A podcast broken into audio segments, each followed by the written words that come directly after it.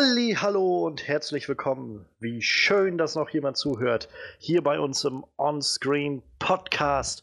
Mein Name ist Johannes Klahn und wir, ja, wir sind wieder da, würde ich mal so sagen. Ähm, nachdem wir in der letzten Woche aufgrund terminlicher Schwierigkeiten leider pausieren mussten oder euch mit einem sehr schönen neuen äh, Konzept von uns überrascht haben, nämlich unserem On-Screen at Midnight, hört da unbedingt mal rein. Ähm, ja, sind wir jetzt zurück und wollen in den letzten Schritten des Jahres noch einmal gucken, was auf der großen und der kleinen Leinwand so zu sehen ist, was so passiert ist. Und ja, wir haben heute einen Klassiker mit im Angebot. Äh, lange haben wir hin und her überlegt. In den nächsten zwei Wochen stehen uns irgendwie Filme noch und nöcher ins Haus. Und diese Woche war irgendwie alles so, äh, wollen wir das wirklich machen? Wollen wir das wirklich gucken? Was wollen wir jetzt gucken? Lohnt sich Roma zu gucken und zu besprechen, wenn der nächste Woche auf Netflix rauskommt? Ähm, da sei gesagt, ich habe ihn im Kino gesehen, guckt ihn euch an auf Netflix. Also ist sehr intensiver oder sehr, sehr, sehr emotional intensiver Film. Aber davon ab, ja, wir haben uns einen Klassiker rausgesucht heute. Wir wollen nämlich heute scheinbar unsere, unsere äh, ja, Destination, unser Schicksal zum King-Cast zu werden, erfüllen. Denn, äh, erneut steht eine Verfilmung von Stephen King bei uns drin und ja, doch eine der, der längeren, denn wir wollen heute über The Green Mile reden. Ähm, ja, ich bin sehr gespannt. Ich habe ihn, äh, also wir haben ihn jetzt alle geguckt äh, für den Podcast nochmal und als ich habe ihn jetzt auch das erste Mal seit Jahren wieder gesehen und ich bin sehr gespannt, mit euch darüber zu reden. Ja, und dazu haben wir aber auch News dabei und zwar gab es auch Trailer und Geschehnisse in der Filmwelt noch und nöcher. Wir wollen heute eingehen auf nur ein paar. Brightburn, Godzilla, King of Monsters und Happy Death Day to You soll auf der, äh, ja, auf der, auf der Liste stehen, auf der Tagungsliste stehen. Und ja, mit wir, das ist ja äh, der Knackpunkt. Wen meine ich denn mit wir? Und damit ist natürlich gemeint unser Horror-Experte Manuel. Hallo. Ja, auch, auch er ist zurück. Und unser Talking Head on Walking Dead, Frederik. Hallo.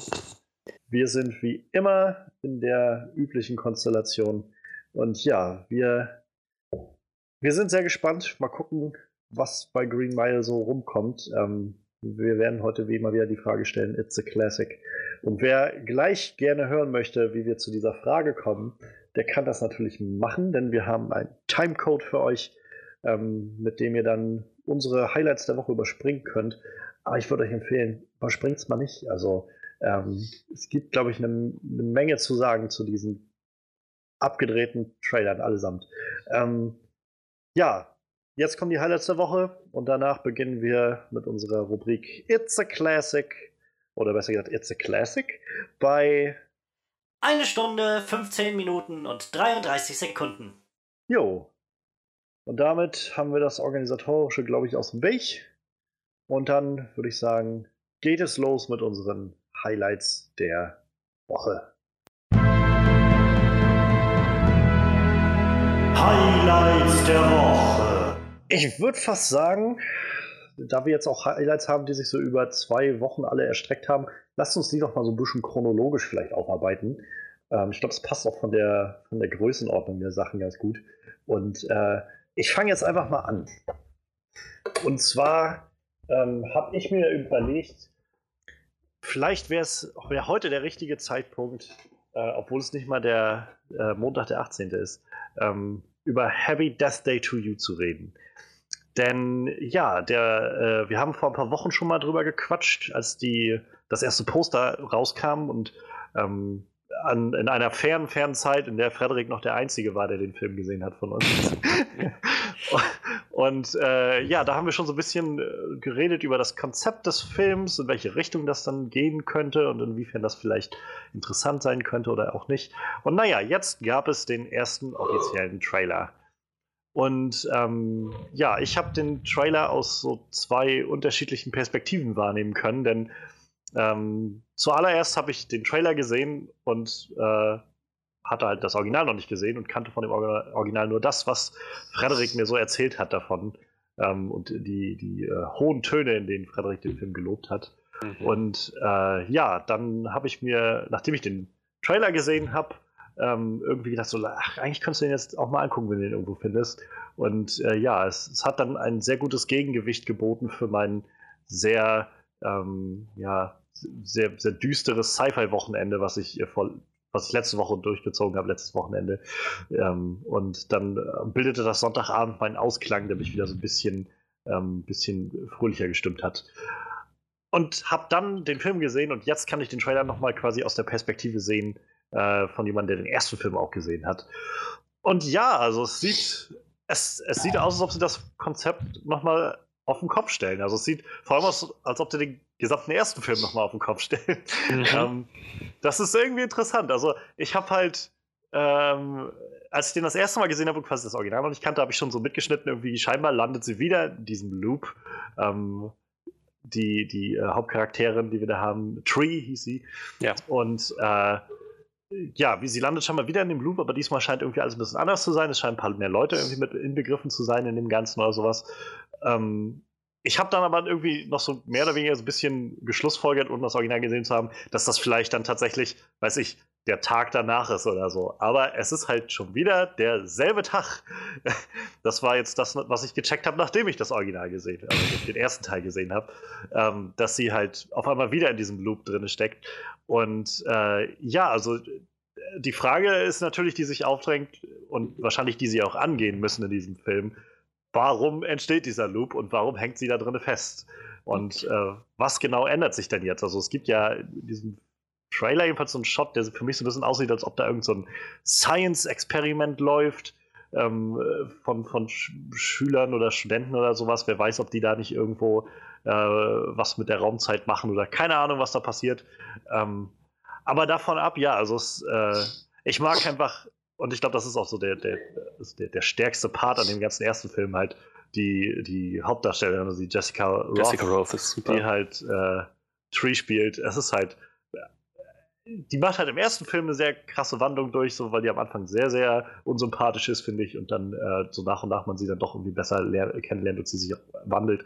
Und ja, also irgendwie freue ich mich doch schon drauf, sie jetzt zu sehen, wie es im Trailer ist, als, als diejenige was sagt, das kann doch nicht euer Ernst sein, Gott verdammt nochmal. Also, ich liebe diesen Shot, wie sie irgendwie ähm, dieses Fuck My Life T-Shirt anhat und einfach so, ja, ist es nicht alles schön, so. Ähm, und ja, wir scheinen mehr jetzt auch noch mit den anderen Charakteren zu kriegen. Also der erste Film war ja dann doch mehr, dass sie selbst auf der äh, sich auf die Jagd begeben hat oder auf, auf Lösungssuche begeben hat und immer mal so ab und an dann mit, mit den anderen Charakteren zu tun hatte. Aber äh, ja, also das sieht ja aus, als ob das Ensemble sich erweitert und als ob auch alle davon irgendwie auf einmal auf der Liste des Killers stehen, der auch ein anderer Killer zu sein scheint jetzt. Also es gibt genug äh, interessante Sachen für mich und jetzt verstehe ich halt auch so diese Back to the Future ähm, Referenz, die sie gebracht haben, als, als so die ersten, äh, die ersten Beschreibungen kamen, so dass es halt so ein bisschen sich anfühlt wie die Back to the Future Trilogie, weil da ist es ja im, im zweiten, also im ersten Film reist Marty ja quasi mit äh, mit der Zeitmaschine von Doc Brown in die 50er, wo er dann halt seine Eltern und so weiter äh, wieder verkuppeln muss und so. Und im zweiten Teil reist er erst in die Zukunft und dann wieder zurück in die, genau in diese eine Nacht von den, von 55, wo er halt dann quasi zweimal umherläuft und so. Und äh, genau so scheint das, also nicht genauso, aber in dieser Art und Weise scheint sich das, glaube ich, daran anzulehnen. wir, wir kehren wieder zu diesem selben Tag zurück und aber trotzdem ist alles irgendwie auf einmal anders und wir sehen es aus einer anderen Perspektive. Und ich bin sehr gespannt, muss ich sagen. Ähm, ich hoffe halt, dass sie sich nicht zu sehr auf das verlassen, so wir haben, also auf das Konzept verlassen, sondern halt wirklich noch Sch genug Schuss Neues dazu bringen. Aber so im Großen und Ganzen gibt mir der Trailer echt viel. Ähm, ja, doch, wo ich denke, das, das wird auf jeden Fall eine, eine interessante äh, Wendung. Und ich freue mich halt, Jessica äh, Roth da wieder drin zu sehen. Mhm. Tja, also ich glaube, ich würde mich da mal direkt anschließen, weil ähm, ich war ja der Podcast, der den Film als erster gesehen hat. Ich mochte den schon, bevor der bei uns cool geworden ist. Hipster. Hipster. ähm, aber ja, ich, ich fand es damals sehr schade, dass ich der Einzige war, der den, der den gesehen hat, weil ich ihn doch sehr gut fand.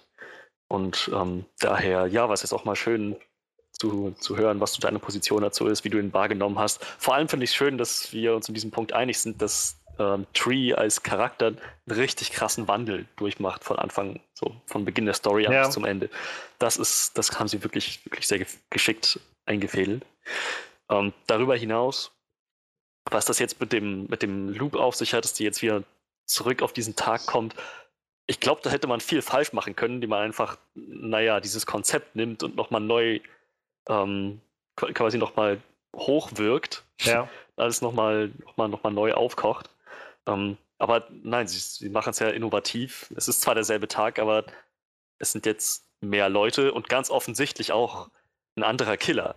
Wo sich mir jetzt die Frage stellt, wo kommt dieser Killer her? Ja. Wie kommt dieser Loop zustande? Ich bin mir, ich glaube fast diese Kombination aus Killer und Loop ist, ähm, ich, ich glaube fast das tappt schon so ein bisschen in die Supernatural Horror Richtung, weil naja, ich meine, beim ersten Mal wurde auch nicht genau geklärt beim ersten Film, wie dieser Loop zustande kam. Es war einfach nicht eigentlich. Ne? Also, Was? Überhaupt nicht eigentlich, oder? Es wurde so. Äh, sie hat sich gefragt, warum sie da ist, aber eigentlich war vielmehr die Frage, wie sie rauskommt, glaube ich. Genau, so ja. ja. Aufgeklärt wurde das nicht das, das war klar. Und, und dass der Mörder äh, kein Supernatural Dämon ist, das wurde auch klar. Ja. Aber jetzt haben wir einen neuen Loop und einen neuen Mörder. Heißt, da irgend, irgendwas gibt es, was diese beiden Events, denke ich, verbindet. Und ich glaube fast, das geht in die übernatürliche Richtung. Aber ich lasse mich gerne überraschen. Ähm, ja, wie das, wie das jetzt mit den Nebencharakteren aussieht, wird vielleicht auch mal eine nette Abwechslung, dass sie ähm, nicht nur so Leute in ihrem Umfeld hat, die keine Ahnung von ihrer Situation haben, die sie irgendwie, denen sie immer wieder so vor den Kopf stößt mit dem, was sie tut, ähm, sondern dass jetzt auch mal sie als Team, als Gruppe dadurch müssen, darin gefangen sind, auch mal mehrere Leute gerade wissen, was abgeht, Teil dessen sind. Ja. Und nicht nur eben sie als die crazy Bitch, die irgendwie die ganze Zeit nur irgendeinen Scheiß labert sehen. Ähm, das Zumal es, es sieht ja so aus, als ob am Anfang ähm, dieser, And, dieser, dieser Asiate, der da ja. im ersten Film immer wieder reinkommt am Anfang des Tages, wenn sie da aufwacht. Ähm, und seinen, und den, den Mitbewohner fragt, ob er die heiße Blonde geknallt hat. Mhm. Ähm, als ob er in dem Loop auch feststeckt und sie halt sagen kann, ach, weißt du, jetzt, jetzt kann ich mal irgendwie mit Rat und Tat zur Seite stehen. Also vielleicht es sieht hat, sehen wir ja, dass, und er ist ja auch, glaube ich, zwei, also er scheint sich ja irgendwo auch selbst zu treffen, diesen Trailer in so einem ja, Shot. Also ja. Äh, vielleicht, oder ich rate mal ganz stark, dass sie auch nicht die einzige sein wird, die in, in, ihr, in einem ganz individuellen Loop irgendwie drin hängt. Was irgendwie Tja. auch eine interessante Perspektive sein kann, glaube ich. Wo man sagt, aber mal, vielleicht passiert hier einfach gerade irgend so ein, so ein äh, physikalisch anormales Ereignis, weshalb gewisse Leute alle gesamt gerade ihren eigenen Loop immer und immer wieder durchmachen oder irgend sowas.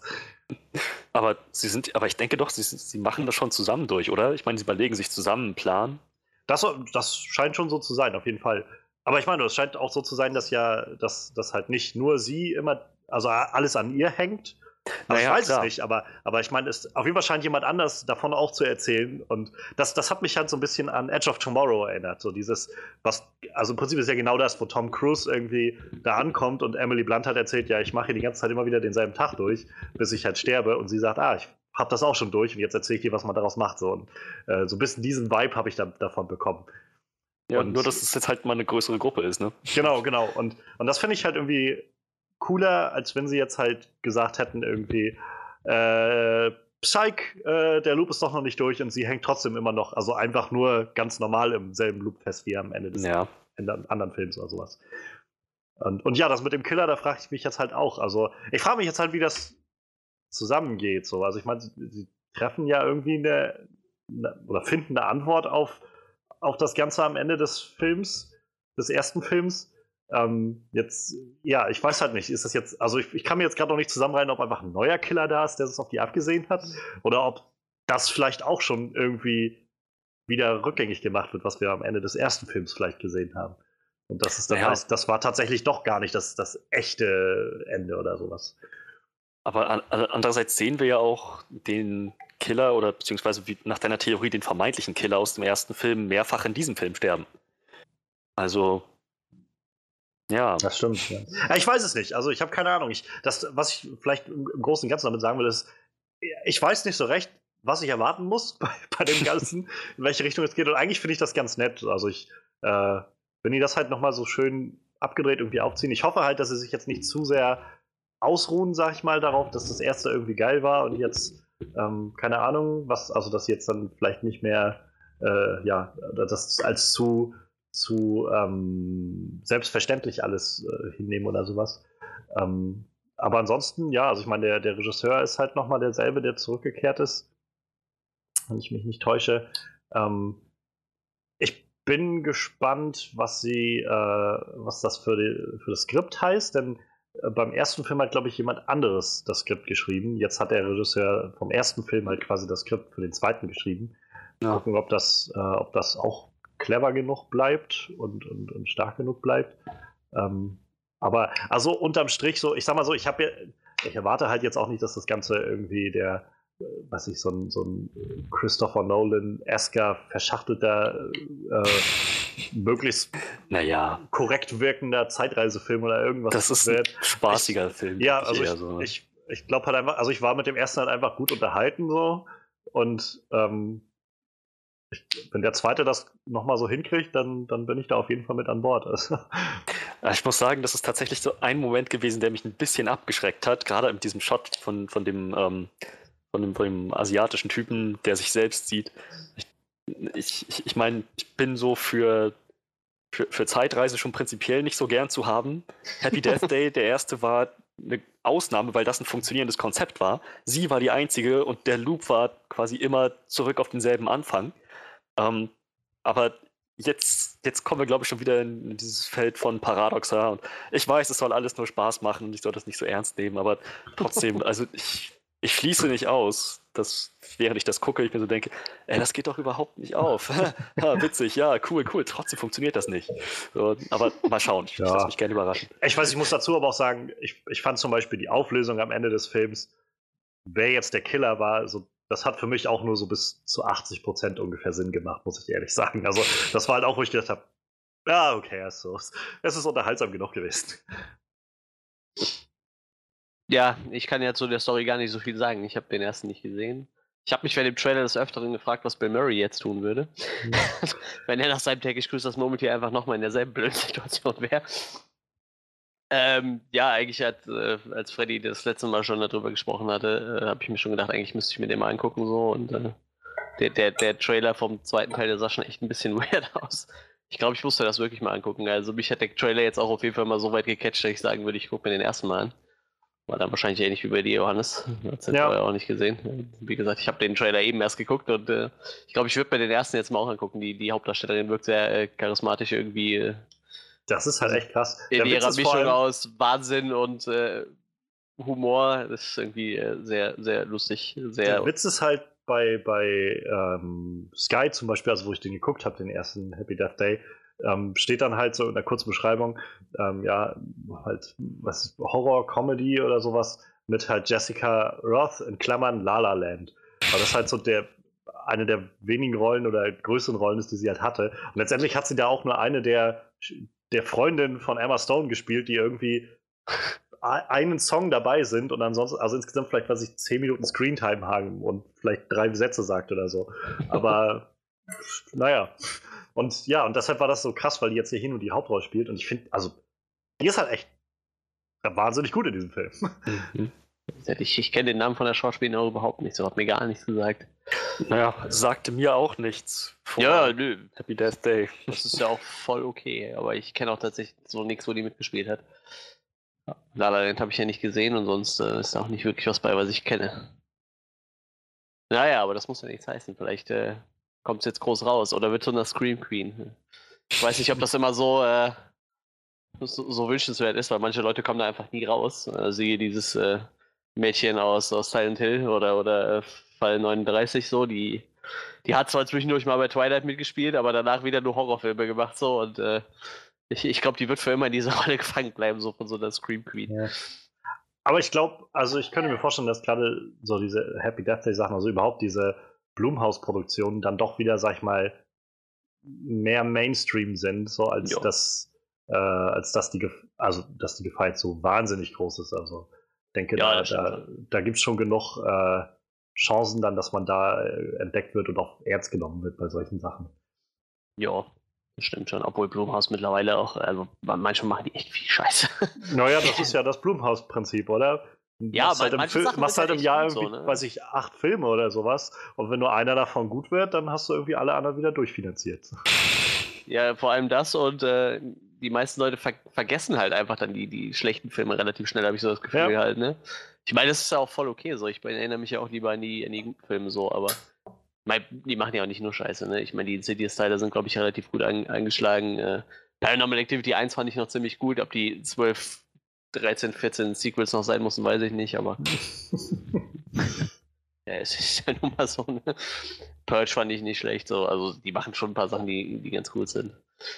Ich sag vielleicht nicht alles, aber. ja, Also- wie gesagt, zwei, drei gute Filme im Jahr reicht ja. Jetzt mal gerade so gucke, im, im Jahr 2018, bei Wikipedia steht jetzt jedenfalls Insidious, The Last Key, Unfriended Dark Web, äh, Truth or Dare, First Purge und Halloween.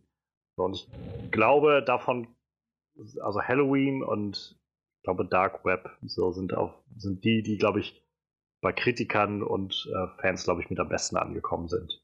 Ja, bei Insidious weiß ich nicht, was denn mit Black Clansman? Steht hier auch noch bei denen drauf. Das stimmt, ja, aber ja, also der war, der war richtig gut. Ja. Ähm, stimmt, der, aber der ist halt kein Horrorfilm, so das ist halt. Nee, das klingt auch nicht so. Aber hatten wir, glaube ich, schon mal drüber gesprochen. Ja, ich, diese Insidious-Teile, die sind halt, ich glaube, das Franchise läuft noch ganz gut. Ich glaube, die Leute mögen das auch immer noch so. War nicht wie bei Saw, die halt irgendwie immer ein bisschen weiter abgefallen sind. Ah, Split war auch von denen. Ne? Hm. Im Jahr 2017. Jetzt ich, Glass halt dann auch. auch, ja. Ich gucke, ich gehe jetzt, das ist 2016, also allein bei Wikipedia, und das ist ja auch immer nur eine Auswahl, Ja. sind schon zwölf Filme produziert, allein für 2016 äh, aufgelistet.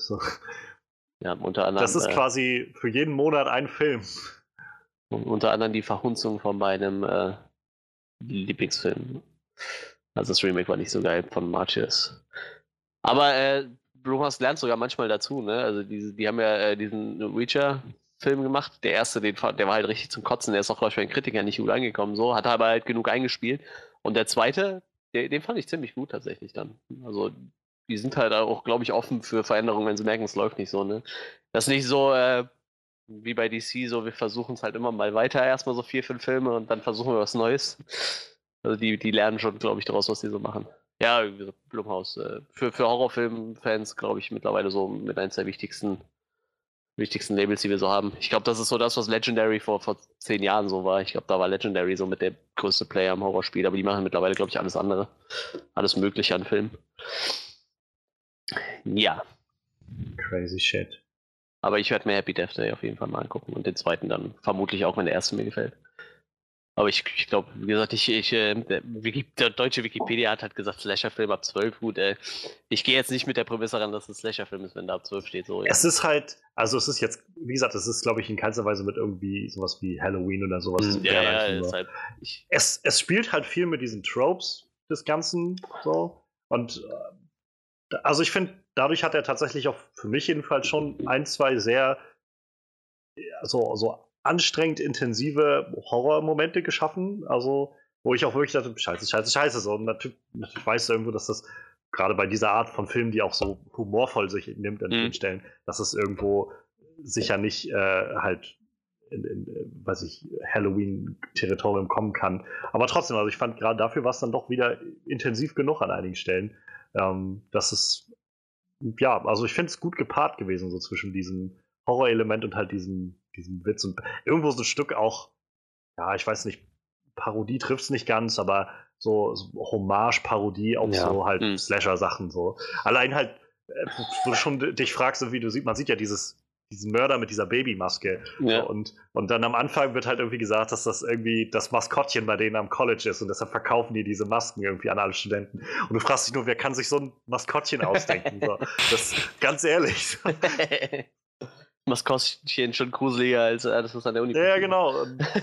Und, das hat nur so der Anfang. Also da, der Film spielt halt enorm viel damit. Und das ist halt eigentlich ganz nett. Also, Ich ähm, meine, eigentlich ist ja sogar, äh, Scream wird ja gerne mal als Slasher bezeichnet, aber selbst das ist ja eigentlich auch schon eine Parodie auf Slasher, auf das Slasher-Genre und so, ne? Ich meine, da, da reden die Hauptcharaktere ja auch ständig Naja. über, über diese typischen Vorurteile aus Slasher-Filmen, so, die halt einfach eins zu eins in dem Film dann wieder umgesetzt werden, so. Ja, Das ich, ist halt ich mag so, so- Horrorkomödien mag ich halt allgemein ganz gerne, ne? Also deshalb bin ich da auch echt offen für so. Gibt's halt echt ein paar gute, so Takai Day vs. Evil ist halt großartig, parodiert ja auch so ein bisschen dieses Slasher-Genre so, oder ja, Scream kann man ja schon fast ein bisschen in die Richtung schicken, obwohl der schon ein bisschen mehr Horror ist wie Comedy, aber hat halt auch so seine Momente oder ähm, ich weiß nicht, ich finde halt Cabin in the Woods hat auch immer noch ein bisschen was Humorvolles durch diese Einblendungen in dieser Firma, die es da Definitiv. gibt und so. also allein diese, bei Cabin in the Woods finde ich halt allein schon diese, diese, äh, ja, fast schon Banalität, mit der diese Arbeiter da einfach irgendwie zugange sind in diesem Ding. So, das, das allein ist halt schon so abstrus und, ja, witzig ja, irgendwie. ist es auch.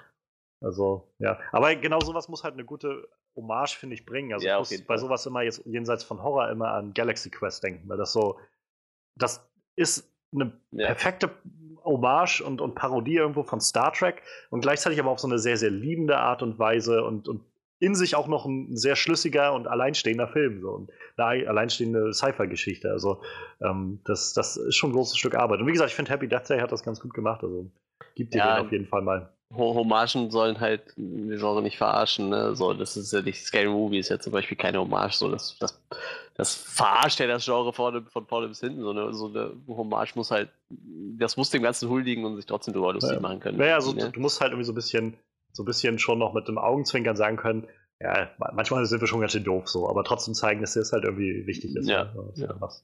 Ich glaube, wir sollten das als, ähm, als Phrase aus dem Podcast patentieren lassen. Ja. Hommagen dürfen nicht verarschen. Auf Aufkleber kommt das. Trademark. Zuerst gehört im Onscreen Podcast. Ja, dann, äh, dann, ja, mal, ich, ich muss mal gut gucken. Ich glaube, also er hat einen, insgesamt einen Starttermin 14. Februar in Amerika. Ja, ja, war ja irgendwie äh, Valentinstag angesetzt. Ich rate mal, dass der dann in dem Rahmen bestimmt auch bei uns aufschlagen wird. Hier, ich check das nochmal einmal fix. Ähm, Happy Death Day to you. Ja, bei uns auch 14. Februar. Also ja, Valentinstag äh, nächstes Jahr wird blutig. Das ist, das ist sehr gut, da werde ich mit meiner Freundin reingehen. Vor zwei Jahren waren wir auch in Deathpool, der kam ja auch am 14. Februar. Toller Valentinstagsfilm. ja, Ja, ja. Ja, aber äh, ich würde sagen, dann, dann machen wir doch weiter und äh, bleiben doch gleich mal beim Horror. Oder was, Manuel? Horror, nie was von gehört. Ja, ähm, es gab da so einen neuen James Gunn-Film. Ähm, wir alle wissen äh, um das Schicksal von James Gunn. Er wurde von Disney äh, sehr unehrenhaft entlassen oder weiß ich nicht, kann, können wir schon so sagen. Und äh, ja, ähm, jetzt kommt so seine Antwort auf äh, oder se- seine Version von ich habe die Schnauze voll von euren Superheldenkram. ich weiß nicht, so könnte man es ja schon fast interpretieren. Nein, ähm, das ist ähm, wir, wir reden über Brightburn. Das wird das neue Projekt von äh, James Gunn, beziehungsweise erster Produzent. Eigentlich könnte man sogar schon sagen, das ist der neue Film von, vom Gunn-Clan. Also irgendwie ist der Film voll mit Guns. Äh, sein, sein Bruder und sein Cousin haben irgendwie äh, die Story geschrieben und produzieren auch mit und James Gunn ist auch Produzent und äh, Regisseur ist David Jarowski. Habe ich in meinem ganzen Leben noch nie gehört, diesen Namen. Der hat noch nicht mal einen Wikipedia-Eintrag. der gute Mann. Gehen wir mal davon aus, es ist vielleicht sein, sein erstes Werk. Ich weiß es nicht. Ich Äh, meine, äh, gelesen zu haben, dass der schon länger mit James Gunn zusammenarbeitet und Ja. ähm, für, ähm, für Guardians of the Galaxy, glaube ich, äh, irgendwas, irgend so, ein- so ein Online-Video Regie geführt hat Mhm. mit David Hasselhoff. Ähm, und ähm, ja, wie gesagt, also macht viel mit, mit James Gunn und ich glaube, deshalb ist das ein bisschen das James Gunn-Ding. Ne? Nee, steht auch, A- Actor war auch mal bei Guardian of the Galaxy, hat wahrscheinlich eine kleine Nebenrolle gespielt. So.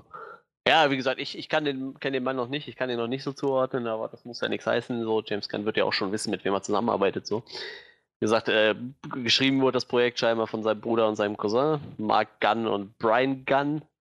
Mich wundert es eigentlich ein bisschen, dass sein Bruder nicht als Schauspieler auftaucht in dem Film. So viele Guns. Ja, der hat ja auch irgendwie einen Haufen Brüder, ne? Habe ich jetzt irgendwie gelesen. Hatte ich, hatte ich jetzt auch nicht auf dem Schirm. Ich wusste halt von, von äh, ist das Peter Gunn oder so, der, der auch mal bei Guardians dabei ist. Äh, Sean Gunn ist der Schauspieler. Sean Gunn, genau, Ja, den meine der- ich ja. Ja, ja hier steht, er dem hat vier Brüder noch tatsächlich. James, Sean, Matt und Patrick. Und eine Schwester, die heißt Beth. Wer weiß, vielleicht machen die alle irgendwas und machen irgendwann einen Film zusammen. Wer weiß das schon. Wie gesagt, mich hat es ein bisschen gewundert, dass sein, sein äh, Bruder nicht in dem Film mit auftaucht. Vielleicht hat er eine Nebenrolle oder so, die noch nicht genannt ist, weiß man nicht. Ja, ähm, auf jeden Fall ähm, haben die zusammen ein neues Projekt ausgetüftelt mit dem Namen Brightburn. Und das hat jetzt auch den ersten Trailer bekommen. Wahrscheinlich auch zu dieser, auch zu dieser Comic-Con hin oder einfach nur so. Ich, ich weiß Was gar nicht, ob die? der. Also was war das? Brasil Comic Con oder welche war genau, das? in, in, in Brasilien war jetzt gerade. Ja. Und ich weiß nicht, ob der auf der Comic-Con da lief. Ich meine, also ich hatte nichts davon gelesen. Ich glaube, den haben sie einfach äh, 8. zufällig Dezember. Ja. zur selben Zeit halt hochgeladen, sozusagen. Ja, und äh, um es grob abzureißen, bevor wir in den Trailer eintauchen, das ist eigentlich äh, die Story, was passiert wäre, wenn das mit Superman komplett schief gelaufen wäre. So. Also es ist halt, ähm, die Prämisse ist halt äh, eine Familie, die keine Kinder hat und gerne ein Kind hätte. Ähm, die Mutter wird gespielt von Elizabeth Banks, die sollte mittlerweile auch jeder kennen und noch Schirm haben. Mhm. Von Hunger Games und äh, was hast du noch? Power Rangers, was hast du noch so gemacht? Grubs. Was für ein Ding? Grubs. Die Grubs? Anfänger. Ach so, Scrubs. Echt? Hat die da mitgespielt? Ja, da ist sie dabei. Da ist Okay. ja sogar das Kind von JD geworden. Ganz genau die. Ah, okay. Aber Ja. da war sie noch nicht so bekannt. ja, ich habe Scrubs eigentlich mehrmals gesehen. Ich kann es- mich gerade trotzdem nicht dran erinnern. Ist egal, wenn ich jetzt. Hat sie Wenn bei- Amazon mich gelassen hätte, ne? Und nicht am 1.12. die Staffeln runtergenommen hätte, während ich die gerade gucken war, hätte ich es jetzt vielleicht gesehen. Ist, war sie nicht auch bei Slithers dabei, bei dem James Gunn-Film? Oh, das weiß ich gar nicht. Ich gucke gerade. Also ich habe Slithers nie gesehen, aber ich meine, das mal irgendwie auf dem Schirm gehabt zu haben. Sexual Life hat sie mitgespielt. Slithers, ja, tatsächlich. Hast du vollkommen recht, hat sie mitgemacht. Also Aber wie gesagt- James Gunn auch schon ein bisschen besser. Also äh, Pitch Perfect hat sie auch mitgemacht und ich glaube im zweiten Ach sogar ja. Regie geführt, ne? Stimmt, also, ja. wie gesagt, mittlerweile äh, doch äh, relativ etabliert als Schauspielerin. Äh, der Vater wird gespielt von David Denman, der sagt mir gerade gar nichts. Kann den vorhin schon zuordnen. David Denman, was hat er in letzter Zeit gemacht? Outcast habe ich nicht gesehen. Power Rangers hat er auch mitgespielt, okay. Äh, Logan Lucky habe ich nicht gesehen. True Detectives habe ich nicht gesehen. Madman nicht gesehen. After Earth, äh, toll. Fanboys, den habe ich gesehen. Kann ich mich auch gar nicht dran erinnern, wer der da war. Egal, ähm, auf jeden Fall. Und ähm, der Sohn Superman, in Anführungsstrichen, äh, wird gespielt von Jackson A. Dunn. Den habe ich auch, von dem habe ich auch noch nie was gehört, wird auch noch nicht so viel gemacht haben. Hat nämlich tatsächlich auch noch keinen Wikipedia-Artikel. Heißt zwar nichts, aber ähm, ich sag mal, wenn, da hat ja mittlerweile jeder Schauspieler, der zwei Kurzfilme, zwei Kurzfilme mitgespielt hat, einen Artikel. Deshalb, äh, wie gesagt, ich kenne ihn auch nicht. Das sind so die drei und die spielen die Familie Kent, äh, Entschuldigung, Familie Breyer. Und ja, es ist eigentlich diese, dieser Standard-Superman-Plot, so wird es einem auf jeden Fall im Trailer vermittelt. Äh, Familie hat keine Kinder, auf einmal stürzt äh, ein Flugobjekt ab und äh, kommt scheinbar auch aus dem Weltall. Und ja, dort drin ist ein kleiner Junge. Wir merken, es ist sehr Superman-ähnlich. Extrem. Es ist doch Ja. auf einer Farm irgendwo auf dem Land. Ja, ja, also es ist nicht äh, zu übersehen, dass man da äh, definitiv das Superman, den Superman-Plot genommen hat für diesen Film, was auch Sinn macht, weil wie gesagt, das ist wirklich die Story, was passiert wäre, wenn das mit Superman falsch gelaufen wäre. Äh, ja, der, der Junge ist ein ganz normaler Junge, optisch, aber ähm, scheinbar auch Magier, er kann nämlich Gabeln verbiegen. Nein, er, er man sieht halt eine Szene, da kaut, Geller. er, er kaut halt irgendwie oder isst sein Essen und zerkaut halt einfach eine Gabel, ohne es zu merken und verformt halt eine komplette Gabel in seinem Mund. Ja, das ist halt nur so ein, ein, eine Kleinigkeit und äh, aber irgendwie, äh, sie versuchen ihn dann halt auch wahrscheinlich auch zu, äh, zu erziehen, dass er so ein bisschen alles fürs Gute nutzt, was er so kann und äh, ja, der Junge hat aber ein bisschen andere Pläne. Der, der entwickelt sich nicht so ganz so wie Superman. Ähm, ja, der, der wird, wird ein bisschen böser. Man weiß nicht so ganz, was er alles an Fähigkeiten hat, aber äh, sehr viele, die auch Superman hat. Er ist scheinbar sehr schnell, sehr stark. Äh, kann, glaube ich, in einer, in einer Szene schwebt er, hat äh, vielleicht den Hitzeblick oder die Hitzehand. Ich weiß es nicht, das konnte man, glaube ich, nicht so genau sehen, ne, wo es herkam. Also in, Obwohl- in einer Szene waren seine, leuchteten seine Augen rot rot. leuchtende Augen. Ja. Ja. gut, dann sagen wir, er hat auch den Hitzeblick. Also sehr, sehr ähnlich was Superman. Vielleicht hat er ja Hitzehände, aber leuchtende Augen. ja. Nee, so also, als äh, zusätzliche Kraft. Und in einem Shot war er, glaube ich, mit so einem roten Stofftuch als Oh ja. Cape ganz kurz zu ja, sehen. genau. Ja, Also ja. die Superman-Referenzen sind rechts. Ja, auf jeden Echt Fall. eindeutig. Also, wie gesagt, aber natürlich genau alles auf links gedreht. Also der Junge möchte nicht äh, gut sein, so. Er äh, redet auch in dem Trailer auf jeden Fall mal nicht viel, malt nur immer irgendwelche, äh, wa- irgendwas, was aussieht wie zwei Bs. Vermutlich äh, ist es sein Logo dann. Das hat er, glaube ich, auch auf die Maske genäht, ne? Das ist kein B. Das ist mein Symbol für Brutalität. Es sieht halt aus wie zwei Bs. aber Vielleicht äh, hat er seinen Namen schon äh, festgelegt, bevor er eigentlich ein Ja, Bösewicht ganz wurde. ehrlich, das wird doch, es wird doch ganz bestimmt in so eine Richtung gehen, dass das so wie dieses Superman-Symbol wird das auch irgendwie was. Hat er das nicht auf seiner? Maske? Also es gibt eine Szene, da hat er, äh, reißt er quasi eine, eine Stahltür auseinander, schmelzt sie in der Mitte durch und reißt sie auseinander und tritt dann äh, in diesen Raum rein und hat so eine Maske auf und ich könnte schwören, dass er so über seinen Augen dieses Logo hat halt so. Das ist gut möglich. Ich, ich fand es bis zu dunkel, um es so zu erkennen. Aber Ja, ja, war jetzt auch nur eine möglich. Vermutung, ja. Und äh, ja, und dann springt er die Frau an, so in guter Jumpscare-Manier, was man so von Horrorfilmen kennt. Ja, ähm, das ist so die Grundprämisse halt. Äh, was passiert, wenn Superman, das mit Superman tierisch in die Hose gegangen wäre und äh, wir statt einem Superhelden einen Superbösewicht bekommen. Und das halt, wie gesagt, äh, sehr creepy und äh, horrormäßig. Film wird auch als Sci-Fi-Horrorfilm vermarktet mit natürlich einem gestärkten äh, Superheldenanschlag und äh, ja, äh, vielleicht ist das so äh, James Gunns Möglichkeit zu sagen, ich habe jetzt mit den Superhelden-Genre gebrochen. So. ich denke mir jetzt so super Bösewichte aus. Nein, keine Ahnung, was die Intention dahinter war. Vielleicht hatten sie die, die Idee auch schon länger. Ich, ich weiß nicht, ich habe jetzt kein Interview oder so zu dem Thema gesehen. Auf jeden Fall sieht das sehr, sehr spannend aus. Für, wie gesagt, für jeden, der sich mal gedacht hat, was passiert eigentlich, wenn Superman nicht Superman wäre, sondern einfach ein äh, super Bösewicht, äh, dann für den dürfte das das Richtige sein für mich als Horrorfan, äh, ich glaube, das wird echt creepy so. Und wie gesagt, ich mag Elizabeth Banks noch dazu sehr gerne. Und James Gunn äh, haben wir, glaube ich, über die Jahre jetzt alle sehr lieben gelernt, gerade durch die Guardians.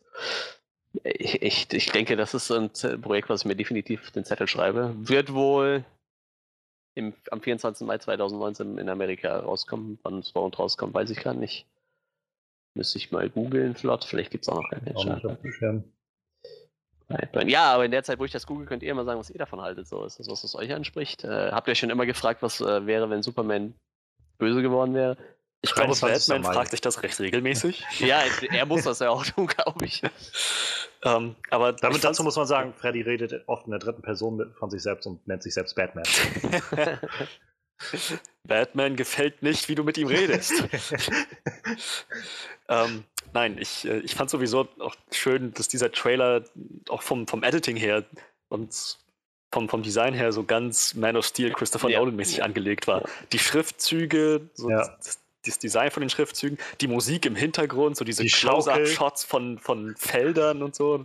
Das war halt schon alles alles sehr Man of Steel-lastig. Wir kriegen und den Film übrigens einen Tag früher am 23.05. Ich glaube, das ist tatsächlich so, dass bei uns der Donnerstag der Kinostarttag ist, in Amerika immer der Freitag. Ja, ne? meistens schon, ja. ja. Also wir kriegen den am 23.05. zu sehen. Ja, also ich, ähm, ich bin total dafür zu haben. So, je weiter der Trailer fortschritt, umso unheimlicher wurde das. Mhm. Und ich glaube, so lang langsam, das ist, glaube ich, so Batmans Albtraum wahr geworden. Oder? Ja, so, ein, ein wirklich Fall. wahrhaft böser Superman. Ja. Hoffen wir da mal, dass er ihn mit Kryptonit besiegen kann. da, da, bin ich, also erst einmal bin ich halt, ich finde das halt, was wir jetzt schon irgendwie immer wieder gesagt haben, ich finde es so genial, also diesen, diesen typischen Style von Man of Steel so einzufangen in diesem ganzen Ding. Also das ist, das ist echt clever. ähm, ich finde es krass, dass das, dass man das scheinbar, also die müssen ja, weiß ich nicht, nur zwei Schritte von irgendwie rechtlichen Problem oder so entfernt sein. so krass. Also, das ist ja wirklich, die, die, die Ursprungsgeschichte ist ja nun mal schon dieselbe, die wir irgendwie sehen. So ja, aber gut, man muss ja jetzt sagen, wenn James Gunn wirklich, wird ja gemunkelt mit DC so am, am Verhandeln ist für irgendwas. Naja, dann hatte schon ein Drehbuch, glaube ich. Für, ja, eben, äh, dann, äh, dann darf er sich das jetzt vielleicht auch erlauben. Vielleicht war das. Nein, das, jetzt der Film so ist aber von Sony, so, das ist halt das Ding. Ja, okay, okay. Aber vielleicht hat aber, DC trotzdem ein Auge zugedrückt, ne? Weiß ja, man ja nicht. Also so generell, die werden schon, die werden das schon auf der sicheren Seite machen, so dass ja. es halt passt. Aber ich finde es nur krass. Also ich meine, das ist halt, das ist halt nicht nur so, stellt euch vor, ein Superheld kommt, das ist wirklich Superman, so, ohne dass wir ihn einfach Superman nennen oder halt Clark Kent ja. oder so. ähm, aber ja, das, das, das finde ich schon irgendwie abgedreht genug. Ähm, und ja, also das, äh, ich, ich bin halt gespannt, ähm, sie, sie hängen halt jetzt sehr, sehr stark den James Gunn vorne weg. So. Mhm. Also sie machen halt echt, das ist jetzt James Gunns neuestes Werk. So letztendlich, er ist halt Produzent. So. Also, ist halt das war Frage, Chris Nolan bei Man of Steel aber auch. Das ist immer noch so eine Parallele. Stimmt allerdings, ja. ja. Dann hoffen wir, dass der Film besser wird. Das wäre doch witzig, wenn dieser Film besser wäre als Man of Steel. ähm, ja, und ähm, keine Ahnung, also es ist so, wo ich, wo ich jetzt im Überlegen bin, wo wie. Also ich frage mich halt, wie heftig das Ganze wohl wird. So, ob das Ganze ein R-Rating haben wird, ist eine Frage, die ich mir stelle. Und also es gibt halt ganz am Anfang des Trailers dieses Voice-Over von Elizabeth Banks, die meint so ich, so, ich weiß, dass ganz tief da in dir drin was Gutes ist, so, und ich glaube an, an dich und so weiter. Ähm, Im Normalfall würde ich damit rechnen, dass halt wahrscheinlich, dass zum Ende des Films darauf hinauskommt, dass halt der Junge irgendwie das realisiert, dass generell, ich, es scheint ja, er scheint ja am Anfang noch nicht durchgeknallt zu sein oder, oder Ja. groß böswillig zu sein. Und dann wird so ein bisschen reingeworfen, dass er im, im Farmhaus da irgendwas liegt, wahrscheinlich sein Raumschiff oder so, mit dem er da abgestürzt ist. Ähm, das kann, also war das nicht eigentlich bei Superman auch so? Ich weiß es gar nicht genau. Hm. Ähm, also Im auch das irgendwie- das gelagert. ja. So, aber vielleicht ist da irgendwas aktiviert worden oder so, oder irgendwas aktiviert von, von den Leuten, die ihn geschickt haben oder den Aliens oder sowas. Und dass er sich dem gegenüber dann widersetzt. Aber ich denke jetzt halt auch die ganze Zeit, wer weiß, also ich meine, James Gunn, gerade mit der Vergangenheit von so seinen Trauma-Sachen und was weiß ich, so diese extrem deftigen Horrorsachen, die jetzt alle natürlich schon irgendwie zehn Jahre oder so zurückliegen, aber wer weiß, wenn er jetzt halt erstmal wieder ein bisschen mehr freie Hand hat und, und vielleicht auch irgendwie mal auf den Putz hauen will, aber er sagt, nee, was, ich mache hier einfach die ultimative Killermaschine. So. Das ist aber Clark Kent, der jetzt zu Michael Myers wird. So. Ja, aber es, das wäre doch eigentlich so sehr konsequent. So, Superman rettet ständig die Welt und er vernichtet einfach die Welt. Oder? Es wäre vor dann allem einfach sehr- Leute um. Der Horror konsequent, wenn Eben. halt auch am Ende dieses letzte Fünkchen Hoffnung auch stirbt. Ja. Ja, genau das meine ich halt. Also ich frage mich halt, wie, äh, wie weit sie sich oder man sich dann da hinlehnen wird. Ich meine, wenn ich das hier lese, wundern tut es mich nicht. Jackson A. Dunn hat mit vier angefangen zu Schauspielern und hat damals den Grinch in seiner Vorschule gespielt. Also ähm, kein Wunder, dass der jetzt äh, nicht nur uns Weihnachten, sondern auch den Planeten kaputt machen will. Ähm. Meinst du, das wäre so die konsequente Steigerung so vom Cringe, der Weihnachten hasst, zum Typ, der die Menschen hasst und alle umbringt? Das ist ja 2003 geboren, der ist jetzt 15 Jahre alt und lass den mal letztes Jahr irgendwann gecastet worden sein. Stell dir mal vor, irgendwie dann, ja, du, und du hast die Rolle. Mein ganzes Leben habe ich mich darauf vorbereitet, diesen, diesen Zerstörer aller Welten zu spielen. ja, aber also im Kern, ich finde das Konzept halt sehr interessant. Also es ist, äh, man merkt, wie sehr dieses, äh, wie sehr die, die, die Superhelden- und Comicbuchverfilmungen irgendwie in unserer Popkultur Fuß gefasst haben und wie sehr wir jetzt einfach dahin kommen, dass es auf den unterschiedlichsten Arten und Weisen verarbeitet wird. Ähm, ja, ich bin gespannt, in welche Richtung sich das Ganze ausbreiten wird.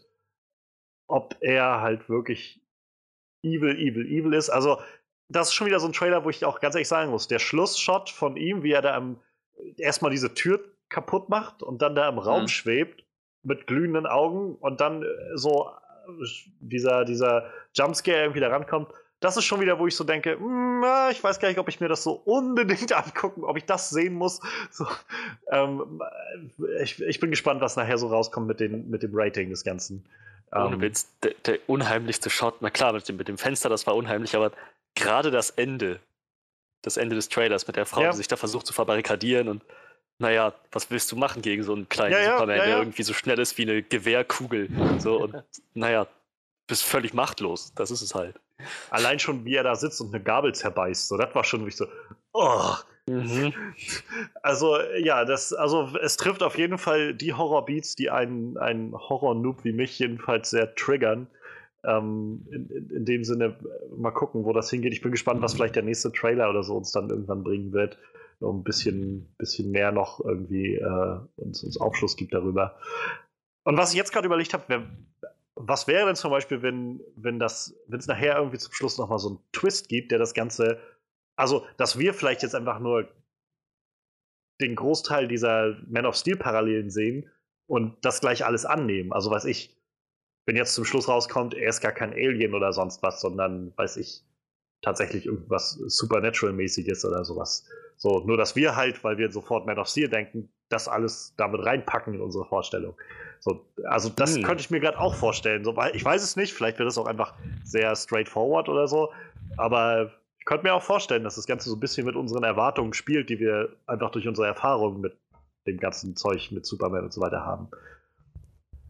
Naja, Bleibt abzuwarten. Ja, auf jeden Fall. Im Kern bin ich halt aber gerade, muss ich, also auch erstaunt, als ich den Trailer gesehen habe, ähm, dass ich bin, habe nur gerade die, die All-Star Comic, äh, All-Star Superman Comic Reihe durchgelesen. Äh, danke nochmal dafür, Manuel. Ähm, und ich muss jetzt auch dann wieder denken, so, es ist schon echt krass, dass wir erst nochmal jetzt so ein, so ein äh, Knock-off-Superman-Horrorfilm kriegen, als dass es einen zweiten Man of Steel-Film oder sowas gibt. Oder überhaupt man sich auf Superman verlässt als, als Charakter oder so. Also, das ist schon krass. Irgendwie. Ich muss sagen, ich, mich, mich catcht Superman immer noch nicht so. Ich, ich mag halt äh, Henry Cavill so in der Rolle und ich finde es auch ganz nett so, aber Superman war noch nie so ein Charakter, der mich so richtig hart gecatcht hat irgendwie. Ich war schon immer eher so, so ein Batman-Typ, weil der Superman, der konnte einfach alles und hatte immer nur eine Schwäche gefühlt, so, das war halt einfach Kryptonit. Klar, dass er jetzt irgendwie noch auch mal Charakterschwächen hat oder wie gesagt, es gibt ja genug Szenarien, wo Batman äh, sich gegen ihn stellen muss, weil er ein bisschen am Durchdrehen ist, aber so prinzipiell fand ich den Charakter echt immer super lahm.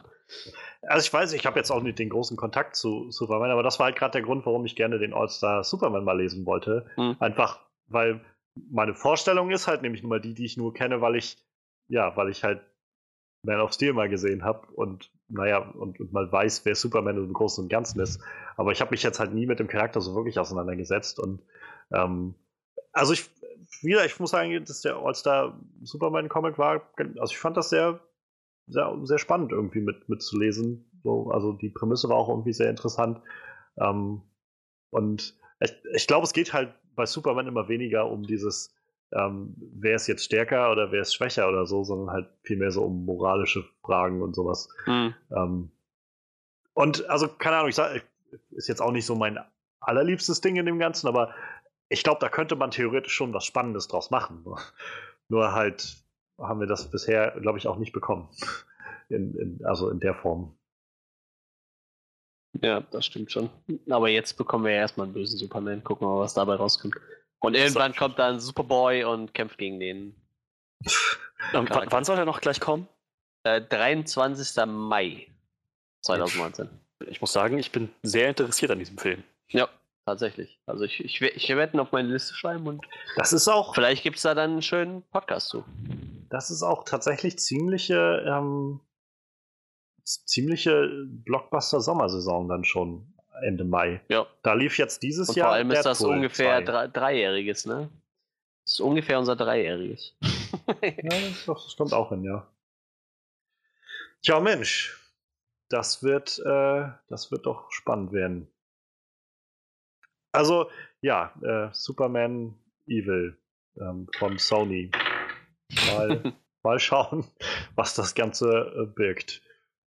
Und ja, mal gucken, was halt James Gunn vielleicht dann im, im, weiteren Verlauf in den nächsten Jahren noch so machen wird. Also, wenn er sich vielleicht jetzt dann doch wieder so ein bisschen mehr im Freiraum, den er jetzt dann hat. Also, ich glaube, er mochte es sehr bei Marvel zu arbeiten, war so mein Eindruck. Mhm. Aber vielleicht sagt er sich jetzt, okay, wenn ich jetzt halt schon, ich habe das jetzt nicht mehr, nur, nutze ich jetzt wenigstens diese neu gewonnenen Freiheiten, die, die dadurch entstehen. Mich ja. würde tatsächlich mal interessieren, wann, wann, dieser Film entstanden ist oder wann, wann seine Family da die, die das Skript dafür geschrieben haben soll. Ja, das ist, würde mich halt auch interessieren. Vielleicht gibt es dazu irgendwann Infos in irgendeinem Interview oder. Ja, bestimmt. Wir sind ja alle Podcast-affin äh, oder Johannes und ich auf jeden Fall. Freddy weiß ich gar nicht, ob er so einen Podcast hört. Aber äh, vielleicht finden wir irgendeinen Podcast mit James Gunn oder so, wo er drüber plaudert. Ich denke mal, das wird noch ein paar Monate dauern, bis der wieder irgendwelche Interviews irgendwo gibt für irgendwas. Ja, das stimmt schon. Aber ja, ich, also früher oder später werden wir sicherlich was hören zu dem Ganzen. Ja. Und also es ist einfach so witzig irgendwie, was äh, wirst bei, bei Marvel irgendwie gefeuert und dann ist es irgendwie einfach mal still um dich um ein paar Monate und das nächste Ding, was dann so wirklich Wellen schlägt, ist auf einmal so Superman-Horror-Abklatsch.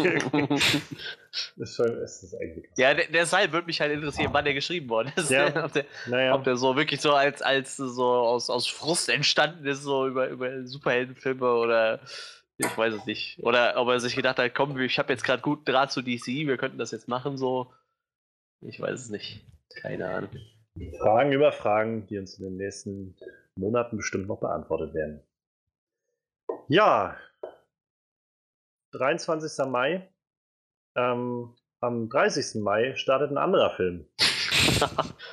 Geht hier Schlag Jahr. auf Schlag. Ja, ähm, mit einem krassen Cast und, und krassen, krassen Sachen, die irgendwie äh, sich, die nicht mal gespielt werden von Schauspielern, glaube ich. Ähm, ja, Freddy, was hast du dir denn rausgesucht? Ah, ich muss sagen, jetzt auch, wo du es nochmal erwähnt hast, wollte ich es wollte nochmal anmerken. Ähm, nachdem ich jetzt, nachdem, nachdem wir jetzt diese drei Trailer besprechen, nachdem ich die gerade nochmal geschaut habe, alle nacheinander, habe ich mir gedacht, meine Güte, 2019 wird ein ziemlich geiles Jahr für Filme, zumindest die erste Hälfte. Ja. ähm, Ja, richtig. Ähm, es gab einen neuen Trailer zu Godzilla King of the Monsters. Und er ist bombastisch. Der erste war ja mehr so, ich meine, es war schon ein Trailer, ne? aber ähm, fühlte sich eher an wie so ein bisschen eher Teaser. Vieles angedeutet, man hat viele der, der Monster nur so aus in, in Schatten oder Silhouetten davon gesehen. Und naja, der Trailer geht jetzt mal aufs Ganze, gibt uns einen Einblick, wie das tatsächlich alles aussehen wird. Und ähm, also wir kriegen halt einen Blick auf Ghidorah, Godzilla sowieso. Ähm, jetzt bräuchte ich Hilfe, denn äh, Mothra, ja, aber da hört es bei mir auch auf. Rodan ähm, war noch da. Rodan, genau. Rodan, ja, genau. Ähm, ja, jedenfalls, die werden uns ganz klar und deutlich gezeigt in, in all ihrer Pracht. Und es ist, ja, es ist, es ist fantastisch. So, je mehr ich diesen Trailer geguckt habe, umso mehr habe ich gedacht, meine Güte, das ist, das wird, glaube ich, das, was ich von Pacific Rim Uprising erwartet hätte, mal 10. ähm, ich glaube, das ist nicht, nicht zu hoch gesteckt an Erwartungen. Ich glaube, das ist durchaus realistisch. Und, ja. fett einfach King Ghidorah aussah in diesem Trailer. Das ist einfach der Wahnsinn, ey. Richtig, richtig, geht halt echt aufs Ganze geil. so. Ne? Jetzt, jetzt, wenn sie schon mal die Möglichkeit haben, diese ganzen Titanen aufeinandertreffen zu lassen, dann machen sie es aber auch richtig. Zumindest habe ich so den Eindruck. Und was mit Mostra? Mostra sieht immer süß aus. Motten sehen immer süß aus. Die sehen immer süß aus. So. Ähm, zwei Drittel aus unserem Podcast würden ähm, zustimmen. du magst keine Motten? ich mag Fuck Motten, okay? Motten sind total niedlich. Hast du, hast du mal eine Motte in der Hand gehabt und die die angeguckt? So? Die sind immer total flauschig und haben so süße große Augen und so kleine Pelz Fühler. gehört nicht an fliegende Insekten. Da gab es so ein geiles Zitat von dem. Schon gar nicht, wenn die in so einen komischen Mottenstaub auch noch überall rumfliegen lassen. Da, da, da, passt ein cooles Zitat äh, von, von einem Matsubi von mir drunter. Der war mal in so einem äh, Schmetterlingshaus. Äh, Wir haben hier so einen so Schmetterlingspark, ne? Und äh, der sagt, wenn du da so durchrennst, ne? Und da kommt so ein riesiges Schmetterling angeflogen, dann siehst du erstmal, was da für eine riesen Katze drunter hängt. also der hat da so ein ähnliches äh, Verhältnis zu, zu pelzigen Fliegentieren. So, der meint auch, das muss nicht sein. So. Für den sahen diese fetten Schmetterlinge aus wie riesige Katzen mit Flügeln. Das gehört sich einfach nicht. Motten sind super süß. Hashtag Moth Lives Matter und ähm, wir versuchen tolerant. Ich habe hab ja noch nicht zum Mottengenozid aufgerufen. Ich habe ja nur gesagt, dass die nicht gleich behandelt werden sollten wie alle anderen sollen, Insekten. Ich habe nur gesagt, die sollen gefälligst wegbleiben von meiner Wohnung. Diese Motten, die immer in die Klamottenlöcher reinfressen. Sobald die nämlich nicht mehr nur draußen auf der Veranda fliegen, sondern in deine Wohnung kommen, sind das, sind das hey, äh, Wirtschaftsflüchtlingsmotten. Weißt du, es ist, es ist okay, Motte zu sein, aber das kann man auch hinter verschlossenen Türen machen. hast, hast du ein traumatisches Kindheitserlebnis mit Motten, so, so wie Batman mit Fledermäusen? So? Ich weiß es, ich frage es mich tatsächlich ehrlich, ob da irgendwann mal was war, was, warum ich eine, eine gewisse Antipathie empfinde gegenüber Motten, aber ich kann es jetzt nicht sagen. Wenn dann ist es so krass gewesen, dass mein äh, Gedächtnis es nur noch unterbewusst rauslässt. Und jetzt schlägst du dir mal direkt kaputt. Nein, das musst du, jetzt, musst du jetzt hier nicht sagen, sonst hängt uns hier wieder Peter am Arsch oder so. ähm, also ich, ich, ich meine, irgendwas wollte ich sagen. Nee, okay. Ist, sind wir noch bei Motten, oder? sind wir, ja, irgendwas wollte ich noch zu Motten sagen, aber. Ähm, oh ja, genau. Fast, fast hätte ich gesagt, ähm, er, wenn er so ein traumatisches Erlebnis gehabt hätte wie Batman mit Fledermäusen, dann könnte er Mothman sein. Aber den gibt es gewissermaßen schon. Ja, ja, genau, Moth genau. Ist in den ja. Batman-Comics. So. Ja, und äh, Mothman ist eine, eine, Sage aus West Virginia. Das weiß man, wenn man sich ein bisschen mit 476 Vielleicht, hat, ne? vielleicht muss man auch nicht aus jedem Trauma gleich eine äh, Superhero-Origin-Story machen. Doch. Sondern kann einfach sagen: Nein, weißt du, ich mag keine Spinnen. Okay, dann werde ich jetzt nicht Spider-Man oder so. Ja, den, den Antrag unterschreibe ich so. Spinnen mag ich auch nicht. Wobei mich jetzt interessieren würde, wie dann ähm, hier Jessica Biels Charakter Cora Tenetti aus The Sinner, was sie dann für ein Superhero wäre mit, mit ihrem Trauma. Ähm, Rapey, ähm, keine, keine, Ahnung. Äh, also Rape and Rabbit Filme gäbe es genug, dann gäbe es davon auf jeden Fall genug. ja, Ähm, da, ja, das, keine Ahnung, vielleicht muss man nur einen Brunnen fallen dafür oder so. Ich keine Ahnung. stell mir gerade Johannes vor, Well, wie er in Godzilla sitzt und die ganze Zeit sagen nur, sterb, sterb, wie ist er, wenn Mod Mothra auf da so, sterb, sterb. du verstehst das nicht. Mothra ist von den Guten. Das ist mir scheißegal, die soll sterben. Man kann niemals einer Motte trauen. Rennst du mit der Fliegenklatsche ins Kino und haut die Leinwand. Godzilla, was machst du denn? Das ist Mothra, das ist eine Motte, lass dich doch nicht täuschen. Ich finde ich find es großartig, dass wir das Bild davon erschaffen, dass sie einfach völlig irrational wird, sobald ich Motten sehe. Ein- Einfach nur ein Bild auf meinem Rechner von der Motte sehe, dass ich sofort den Bildschirm zerkleiner dann. So richtig, ja, so völlig getriggert. So, ich hake dann aus und dann wache ich irgendwie zwei Stunden später wieder auf und weiß nicht, was passiert Was ist. alles zerlegt. Gut, ähm, weg von normalen Motten hin zu gigantisch großen Motten, die so hoch sind wie das Empire State Building. Hör auf, hör auf, da kommt mir dies mit dieser Metam-Flashback raus. Der sitzt Na, mit nee, ganz ehrlich, bei Mothra ist das jetzt so eine Sache, da ist es fast egal, welches Tier das ist. Bei der Größe ist es einfach nur noch bedrohlich. Das ist auch nicht bedrohlicher als halt eine riesige Echse oder ein riesiger dreiköpfiger Drache oder eine riesige Katze. Aber ich meine, wenn ich wenn es richtig verstanden habe, dann ist Mothra doch ein, ein, ein wohlwollender Titan, oder? Ja, eigentlich schon. Mo- Mothra ist. Ich, ich, ich glaube, die kämpft zwar mal gegen Godzilla, aber im Endeffekt äh, ist, ist sie gut, äh, gutmütig, ja. Godzilla ist ja nicht immer gutmütig, ne? Manchmal Ich glaube- verliert er ein bisschen. Ich glaube, das Ding ist, ähm, so wie sie es jetzt ja auch im Trailer sagen, ähm, wir werden halt ihr Haustier sein. so, ähm, ich glaube, dass Godzilla das vielleicht gut meint, aber nichtsdestotrotz werden, glaube ich, genug Leute dabei draufgehen, wenn Godzilla durch so eine, Ha- so eine Stadt Ja, ja, marschiert. Oh, Das- Leute, tut, tut mir echt leid, aber ich, ich muss jetzt hier durch. Ähm, also, sorry. Das, das, das wird in den alten japanischen Filmen sehr gerne unter den Teppich gekehrt, dass das passiert, wenn Godzilla denen hilft. So. Dann Naja, ist das immer so, so der Held des Tages. Aber Wahrscheinlich ungefähr auf die gleiche Weise, wie Zack Snyder unter den Teppich kehren wollte, was da für ein Kollateralschaden an Menschenleben entstanden ist bei Man of Steel. ja. Einfach nicht drüber reden und äh, der Film dreht sich um was anderes. Godzilla, können wir dir vielleicht einfach eine, eine große Glocke um den Hals hängen oder so? Dann hören wir immer, wenn du kommst oder so. Können rechtzeitig abhauen. wie geil wird das? Ähm, Godzilla mit so einer riesen, so einer riesen Katzenglocke um den Hals. oder So eine Kuhglocke noch besser. ja, ja, genau, genau. Bang, bang, bang, bang. Viel Spaß dabei, ihm das Ding um den Hals zu hängen, ohne dass er dich auffrisst. Ähm, ja, nee, was ich, was ich noch sagen wollte, war, ähm, trotz der ganzen bombastischen Monster-Action, die mich, die mich immer mehr beeindruckt, ähm, sieht es auch danach aus, als ob die menschlichen Charaktere nebenbei nicht einfach nur so Beiwerk sind, sondern durchaus auch ihre Rollen zu spielen haben. Ähm, hier wie, wie Lily Bobby Brown, Millie Bobby Ma- Brown. ma- so Millie, ja, Miley. Millie Bobby Millie. Brown ähm, kriegt ihre, ihre Szene, der mit, mit ziemlich viel Subtext, also ich schätze, das, das läuft doch auf mehr hinaus, ähm, zumal sie auch irgendeine Connection mit den Monstern zu, zu haben scheint, oder? Ja. Ja, ja. Sie Ähm, war auch fett auf dem Poster drauf zu dem Film. Also da stand sie quasi vorne so, so ganz klein und dann hat sie sich Godzilla ganz riesig in der Ferne angeguckt. Ja, Also, hier ist, äh, also äh, als Beschreibung bei ihrem Charakter steht bei, dass sie eine äh, Verbindung zu Mothra hat. Ob sie dann auch eine zu Godzilla entwickelt, weiß ich nicht, aber hier steht auf jeden Fall explizit, dass es Mothra ist. Da gibt es wohl dann auch Quellen, wo das erwähnt wurde, dass sie wohl irgendwie mit Mothra connected ist. Naja, Ja. ähm, Wenn aber sie mit Verbindung meint, dass sie Mothra eine Knarre an den Kopf hält, dann bin ich dabei. sie reitet Mothra. Yeah!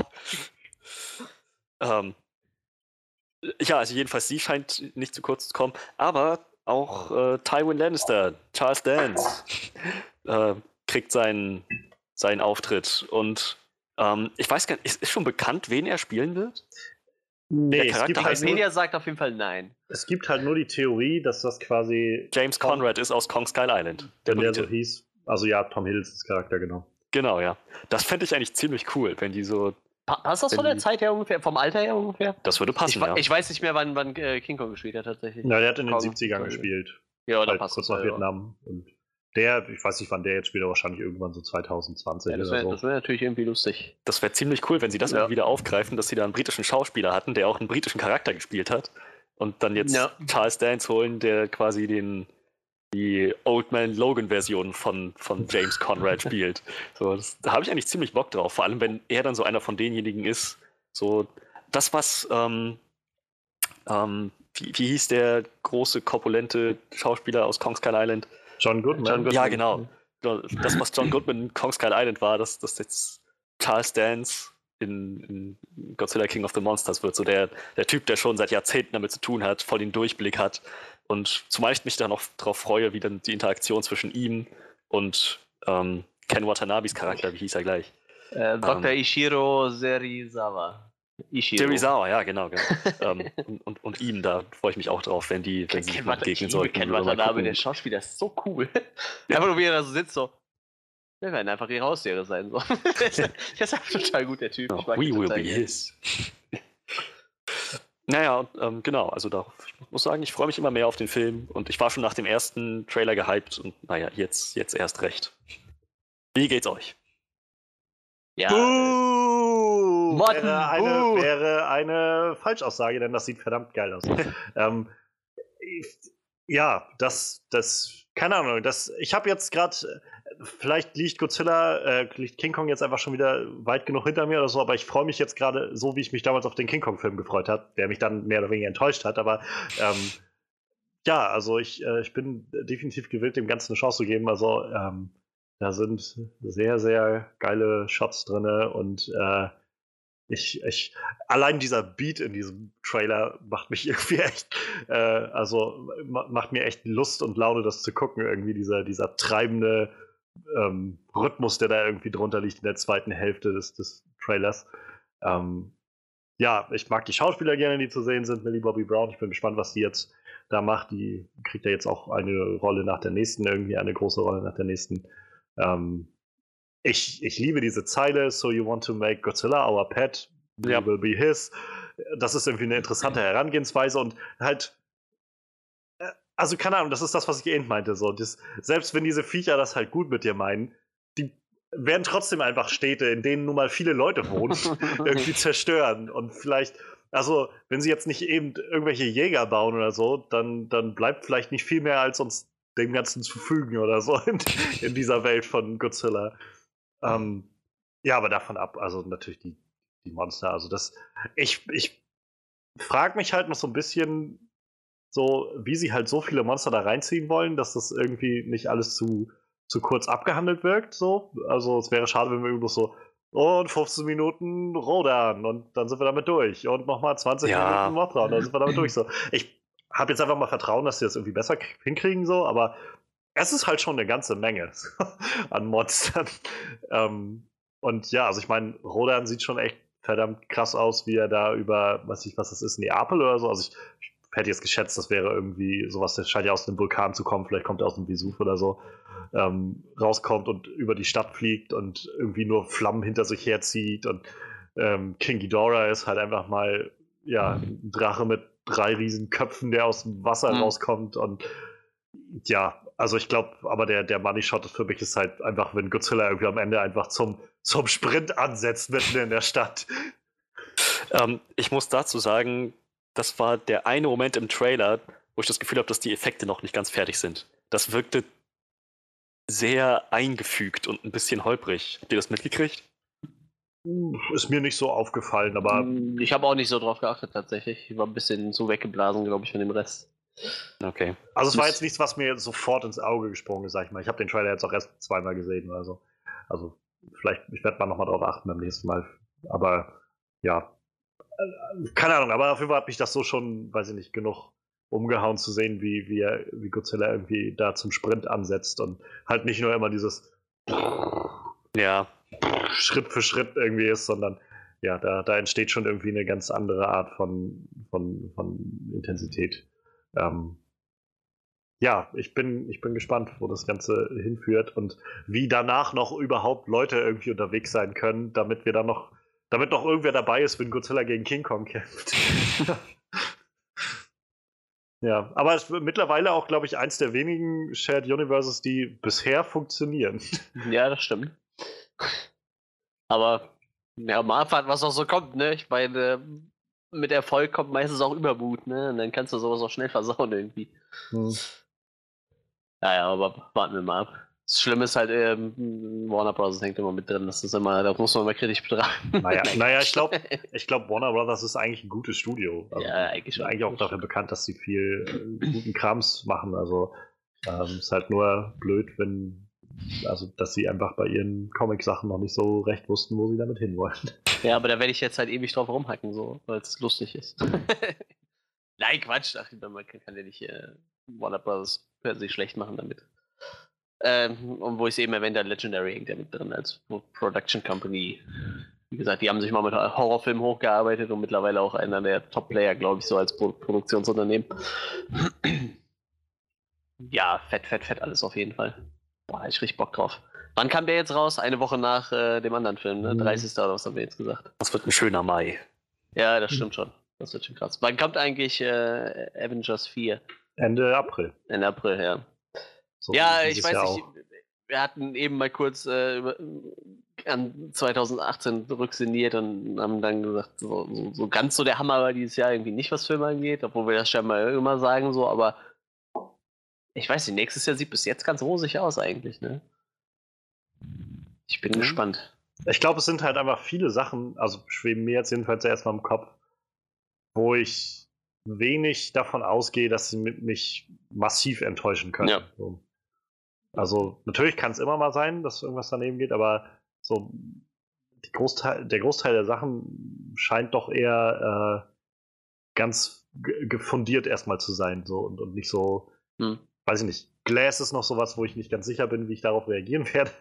So überhaupt bei Shyamalan oder so, aber so Ja, das, das ist bei mir auch so der einzige, wo ich, wo ich, also ich habe richtig Bock da drauf, weil ich Split halt so großartig fand, aber ah, ich weiß nicht, kann halt auch voll in die Hose gehen, so, wie du schon sagst, so Shyamalan, das ist halt immer so, der hat viele gute Filme gemacht, der hat aber auch echt viel Scheiß gemacht, so.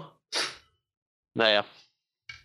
Vielleicht der eins, vielleicht noch ein Wackelkandidat, aber ich habe auf jeden Fall Bock, den Charakter wieder zu sehen von, ich weiß nicht, wie die Dame heißt und äh, James McAvoys Charakter Beast oder keine Ahnung, wie der tausend Namen, die er hatte. Aber man weiß ja nie. Übrigens habe ich gerade gesehen, dass äh, die Rechte von Pacific Rim auch bei Legendary liegen. Also, heißt, Da ich, kann ich nicht so sagen, ich habe nur den ersten gesehen. nee, aber ich, ich habe das mal gerade nachgeguckt, aber gegebenenfalls können sie dann immer noch Godzilla und King Kong die Jäger verprügeln lassen oder so. ich sehe auch gerade Legendary ist gar nicht so, so horrorlastig, wie ich das gedacht habe. So, die haben schon mit Batman Begins angefangen. So. Also, das war so einer ihrer ersten Filme. Dark Knight Watchmen, Trick or Treat ist von denen gut, das ist ein Horrorfilm. Ninja Assassin geht auch so in die Richtung. Der ist ja von dem, von dem Mike Dougherty, der jetzt halt den neuen Godzilla macht. Ja. Ich glaube, ich verwechsel die auch gerade mit äh, Twisted Pictures, glaube ich. Egal. Ich weiß bloß, dass Legendary eins dieser Studios ist, so wie Paramount, die einfach echt zu tun haben äh, in letzter Zeit. Weil, also mit, mit halt Warner und gerade Disney und so, das sind so diese kleineren Studios, die echt zusehen Ja. müssen, dass sie irgendwie über Wasser bleiben und die halt kein großes Franchise in dem Sinne haben und äh, Paramount ist, glaube ich, auch echt am Arsch im Moment so mit solchen Ja, aber ich, Sachen. ich glaube, bei Legendary geht das aber noch so, ne? Die haben bei Jurassic World, gut, kann man jetzt von halten, was man will, so. Ja, aber es äh, ist auch mehr, mehr Universal als bei denen, glaube ich. Also das ist Ja. halt schon noch, also die haben wahrscheinlich ihre Anteile daran, aber ähm, ist halt kein, kein reines Franchise von denen. Ja, du weißt ja sowieso nicht als Produktionsunternehmen, ne? aber also ich, die haben schon ein paar gute Filme dabei. Ja, ja, Fall, ne? Das geht, das geht schon. Ich- Ich, denke, glaube, die sind halt- nicht so am struggeln wie manche andere Studios. Nee, ne? also ich, ich glaube, Paramount ist da noch mehr dran, aber letztendlich sind das so alles diese, diese Studios, weiß ich nicht, wenn du halt ähm, Disney siehst, die irgendwie ihre, weiß ich nicht, 20% oder sowas Marktanteil einfahren im Jahr. ja, ja, Und dann nochmal wie Fox mit 15 oder sowas. Und für die bleibt dann halt immer nur so ein kleines bisschen übrig. So. Und das sind dann halt diese Studios, die sich dazu gezwungen fühlen, naja, wir können halt kaum Risiken eingehen, weil wenn du halt dann einmal so einen falschen. Ich weiß nicht, ob ihr das mitbekommen habt, oder wir haben, glaube ich, im, äh, im Kino ab und an den Trailer gesehen für diesen Robin Hood-Film, der jetzt gerade läuft ja. mit, mit äh, Taron Egerton und Jamie Foxx und so. Der Film hat wohl, ich weiß nicht, 150 Millionen Dollar gekostet oder sowas in der Art. Ähm, und das war ein Wahnsinnsflop. Also, also wirklich, genau, 100 Millionen Dollar ungefähr Produktionsbudget, Werbekosten werden so auf 50 Millionen bis 75 Millionen gerechnet. Ähm, hat an seinem Eröffnungswochenende ähm, na, 9 Millionen Dollar eingespielt in Amerika. Mittlerweile weltweit 65 Millionen Dollar. Das ist halt ein massiver Flop. Und wenn du auf einmal so einen so einen Film hast, also einen Blockbuster gerade, in den du gute 100, 200 Millionen Dollar gesteckt hast und dann nichts mehr reinkommt und du nur draufsetzt, dann kann das halt für so ein kleines Studio das, das Ende sein. Ich sehe auch Und- tatsächlich gerade, dass, dass äh, Par Paramount fast nur noch co-produziert, ne? Ist ganz wenig, wo die wirklich alleine so für Ja. die Bresche springen. Ist halt schwierig, dann, wenn, dann musst du es halt machen wie Blumhaus, was wir schon hatten. Halt kleine Ja. Filme machen, die nicht viel kosten und wo du ruckzuck dein, äh, dein Budget wieder reinbekommst, selbst wenn sie halt nicht gut sind. No, noch, Also- noch krasser äh, äh, Asylum, ne? Das ist so das Beispiel von, kannst den größten Trash raushauen, so, wenn es dich nichts kostet, so, dann, dann machst du damit Kohle ohne Ende. So, ich ich glaube, die, die stehen so hoch im Plus, so, dadurch, dass denen ihre Filme irgendwie so eine Million kosten und immer so drei, vier, fünf einspielen, machen ja keine Werbung, nix. Und äh, ich weiß nicht, so, das ist so, ich weiß nicht, so kann man scheinbar auch überleben. So. Ich glaube, das Einzige, was bei denen wirklich gut läuft, sind die Sharknado-Teile, die einfach purer Trash sind, wo aber jeder auch weiß, dass es purer Trash ist. Allein davon glaub, können die diese- wahrscheinlich schon für, für Jahre voraus schon wieder alles Ja, abbezahlen. ja, müssen. eben, eben. Und halt äh, diese ähm, Zombie-Serie, wie heißt die denn nochmal? Z-Nation, glaube ich, ne? Die kommt, glaube ich, auch ganz gut an. So. Die, die hat sowohl so ein paar Sachen macht, die richtig die Walking Dead falsch macht. Halt. Ist halt auch relativ günstig produziert, aber die funktioniert wohl ganz gut. So. Aber das ist halt total krass. Die können halt im Jahr so, so zehn Trash-Filme rausfahren und da fährt halt keiner Verlust von ein. Das ist schon echt Ja, krass. manche haben es halt raus, ne? Ja. Ja, aber das ist halt krass, dass du davon nicht überleben kannst. So. Ich meine, anfangs war es ja noch viel krasser bei denen, die haben ja wirklich Cover mehr oder weniger eins zu eins kopiert von anderen Filmen. So, die haben dann Transmorphers gemacht Ja, ja. und dann einfach auch die Filme so ähnlich benannt, so irgendwas mit Moon, mit Mond halt, ne, für den zweiten Teil. Ich glaube, der hieß ja Transformers hieß ja Dark Side of the Moon oder so und der hieß dann auch irgendwas mit Moon und die Cover sahen ähnlich aus. So, ich glaube, die haben anfangs so davon gelebt, dass die Leute den falschen Film gekauft Naja, haben. das, so. das halt so, so Mütter sagen, ja, mein Sohn hat davon erzählt, dem kaufe ich das zu, zu Weihnachten ja, ja, oder so, so. ja, sowas. Dass Und das zum Hinhaut Geburtstag. als Strategie ist überhaupt Das, schon. das muss doch dieser Film sein, oder? Ja, und, und mittlerweile äh, leben die halt einfach davon, dass sie echt so eine riesen Fangemeinde haben, die den ihren Trash voll abfeiern. So. Ja, Und halt noch ein bisschen von Fehlkäufen so. Aber das ist halt echt krass, dass du von sowas leben kannst. Stell dir das mal vor als, als Marketingstrategie. So, du planst erstmal 20% dieser Einsamen werden nur Fehlkäufe sein. ja, ja, eben. Der halt denkt echt- so. Gott sei Dank sind, sind die meisten Leute einfach zu blöd. Schön. Ich, ich bin, die, die sind halt auch echt äh, lust, lustig drauf irgendwie, so die, diese Firma halt, wenn du so den, den Twitter-Feed so, oder nicht Twitter, wenn du die ein bisschen auf Facebook verfolgst und so, ne? Die machen halt immer sehr viele Gags irgendwie in ihre eigene Richtung, wo sie sich selber verarschen, so. Also es ist schon, es ist echt lustig so. echt ein verrücktes Unternehmen so, aber wie gesagt, die haben ihren Platz halt irgendwo gefunden, da wo sie sitzen, ne? Naja. Tja. Und dann siehst du irgendwie Disney, die dieses Jahr über 7 Milliarden Dollar eingespielt haben. Naja. Ja, Godzilla, King of Monsters. Ähm, ich glaube, dem, dem Regisseur werde ich jetzt auch bald auf Twitter nochmal folgen. Der ähm, ist, glaube ich, auch, also der wirkt echt sehr, sehr passioniert bei diesem ganzen Film.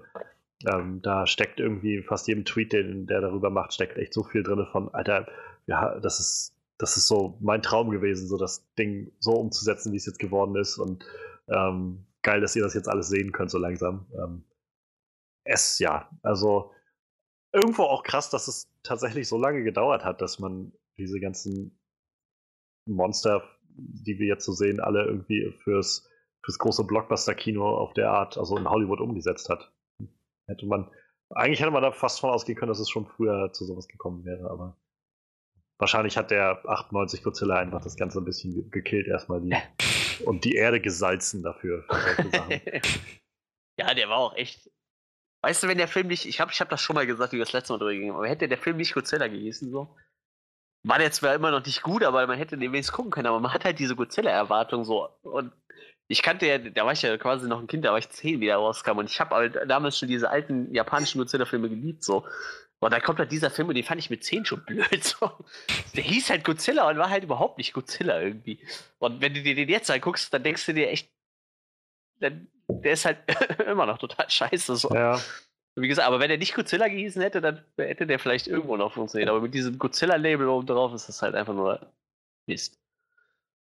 Und wurde halt einfach vom richtigen Godzilla weggebasht.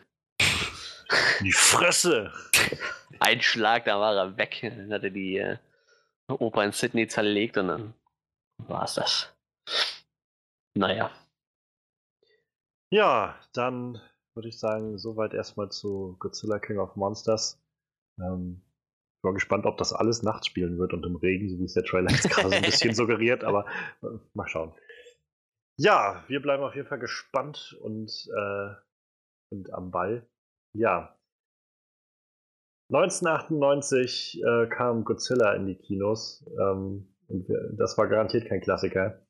Aber ein Jahr später kam ein Film, ähm, für den Manuel definitiv äh, die, den, den Hut in den Ring werfen wird, dass es ein Klassiker war. Mhm. Ähm, es war eine sehr holprige Überleitung, aber wir sind jetzt angekommen bei unserer, äh, bei unserer Rubrik It's a Classic, beziehungsweise It's a Classic.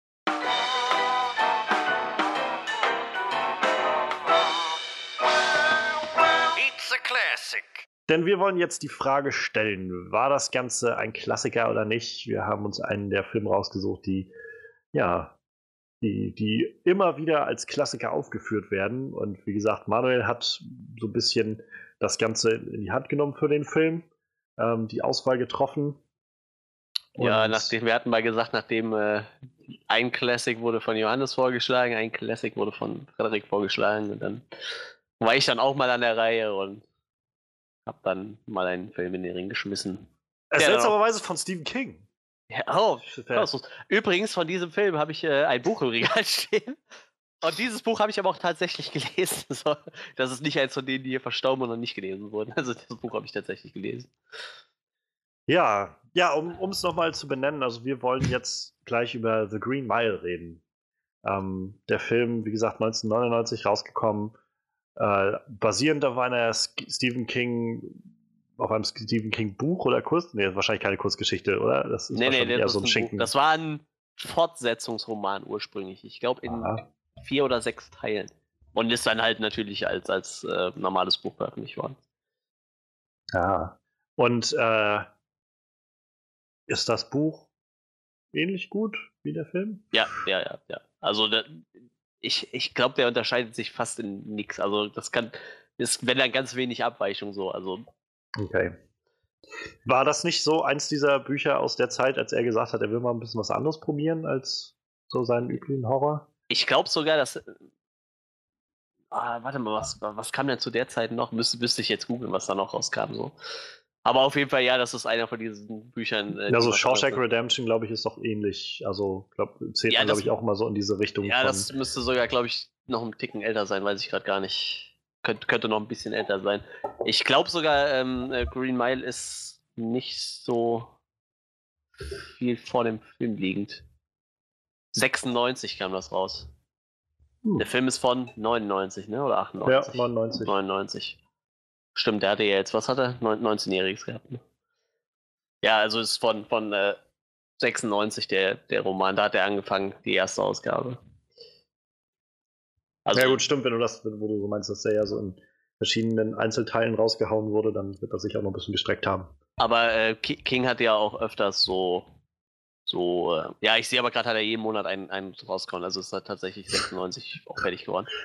Ähm, er hat ja immer öfters mal so, so Phasen, wo er was anderes ausprobiert. Ich glaube, er hatte letztens mit irgendwem Co-Autor ein, ein bisschen Fantasy-lastigen Film, äh, Buch geschrieben und äh, hat ja auch eine Krimi-Trilogie jetzt durch, dieses äh, Mr. Mercedes, was glaube ich auch als, als Serie irgendwo läuft, meine ich, mich zu erinnern. Ich glaube, bei uns kann man, weiß ich gar nicht, ob man es da irgendwo gucken kann, aber auf jeden Fall für irgendeinen, irgendeinen von diesen amerikanischen Sendern, die wir hier nicht empfangen können, hat er eine, eine Krimiserie auf jeden Fall gemacht, beziehungsweise er hat die Romane geschrieben. Ab und zu hat er halt mal so das Bedürfnis, nicht nur Horror zu schreiben, sondern es wird ein bisschen geht ein bisschen in eine andere Richtung. Ja, wie gesagt, ich glaube, früher oder später werden wir hier zum King-Cast. Obwohl, äh, also ich noch nie ein King-Buch gelesen habe. Ähm, King Freddy eher umbringen wollte und Manuel einfach nur die Bücher im Schrank hat, ohne alle davon zu lesen. ja, mein Ziel war wirklich alle zu sammeln. So, ich habe halt auch jede Menge, aber die Zeit zum Lesen fehlt tatsächlich. Du hast ja nur gesagt, dein Ziel ist, alle zu sammeln. Ja, genau, nicht alle zu lesen. Nee, ich würde tatsächlich auch gerne alle lesen, die, auch wenn die echt nicht alle gut sind. So, ich, ich weiß nicht. The Stand ist für mich so ein Beispiel. Also, ich glaube, das ist schon ziemlich gut, aber das zieht sich halt auch bei 1270 Seiten so. Ich habe irgendwie nach, nach 200 Seiten kapituliert. Ist halt nicht alles ein Meisterwerk, was Stephen King so in die Hand nimmt. Ne? Also, viele Sachen sind halt auch echt nur durchschnittlich. Wen wundert's? Ähm, Bei dem Output. Ja, eben, eben.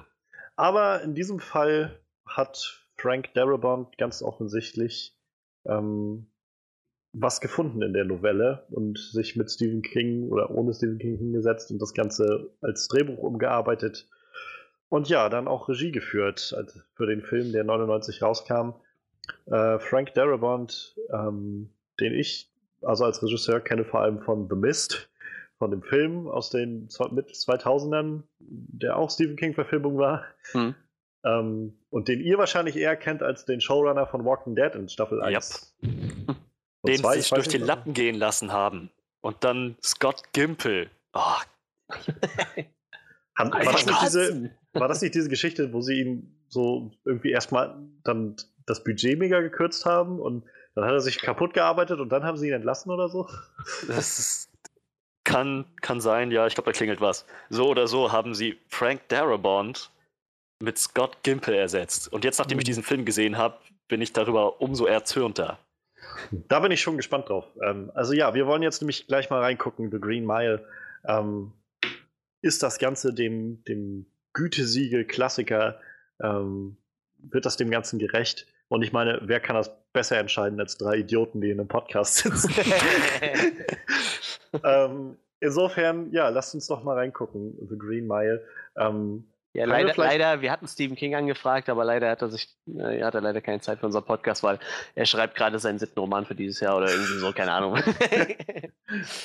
Bei drei Idioten im Podcast war er dabei, aber dann, naja. Ja, ja. Ähm, ja nee, ähm, der Film mit Thomas, äh, Thomas, mit Tom Hanks in der Hauptrolle und äh, Michael Clark Duncan, äh, der auch schon leider verstorben ist. Mm, und ja, äh, ja wir wollen jetzt gleich mal reingucken. Ich würde, lasst uns vielleicht mal anfangen. Ähm, bevor wir den jetzt geguckt haben, so, hattet ihr den schon mal gesehen oder auf dem Schirm oder ähm, wie, wie, wie standet ihr denn dazu? Also vielleicht fragen wir Manuel mal als letztes, der hat ja nun schon mal irgendwie sein, sein Statement mehr oder weniger allein schon mit der, mit der Anfrage von dem Film gemacht. Aber mhm. wie sieht das denn bei dir aus, Freddy? The Green Mile, war das was, was du schon mal gesehen hattest? Gesehen noch nicht, nein. Vom, vom Titel immer und immer wieder mal gehört. Und äh, auch immer in dem Zusammenhang Stephen King und das soll ein unglaublich guter Film sein. So, das habe ich über Jahre immer und immer wieder aufgeschnappt und dann dachte, naja, so, nach allem, was man hört, ist das ein Classic. Also, ja. Und äh, dementsprechend waren deine Erwartungen sehr hoch an den Film oder warst du trotzdem erstmal mehr oder weniger unvoreingenommen? Ich weiß nicht. Ich wusste, dass der Film lang ist und ähm, nach allem, was ich so mitbekommen hatte, recht, ähm, naja, recht, recht ruhig vom Pacing.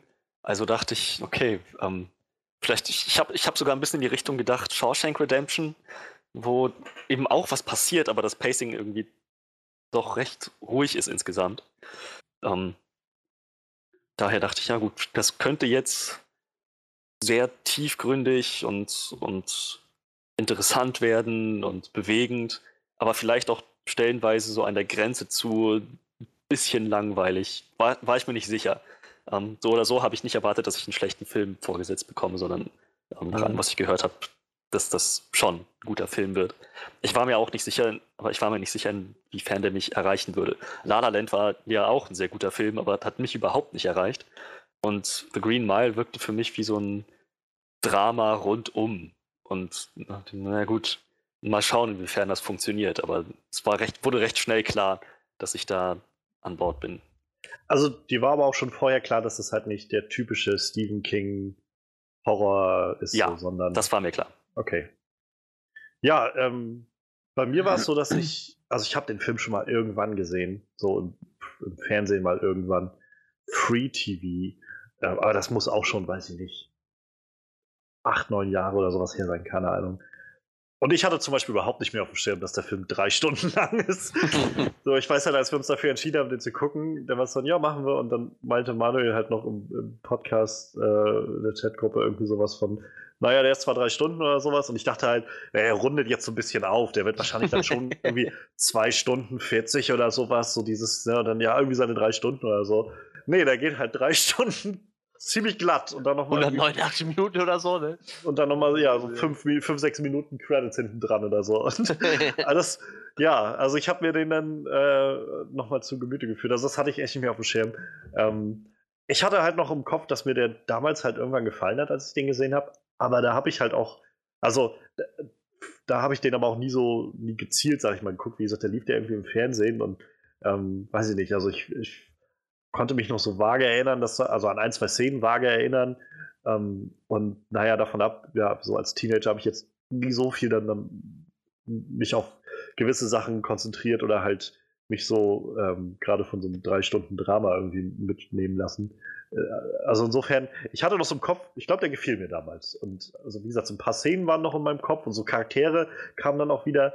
Ich hatte nicht mehr auf dem Schirm, dass, äh, dass Sam Rockwell dabei ist in dem Film. ähm, was irgendwie auch schon wieder abgedreht den trifft man irgendwie ständig irgendwo an als, ah, das ist doch der Typ. So.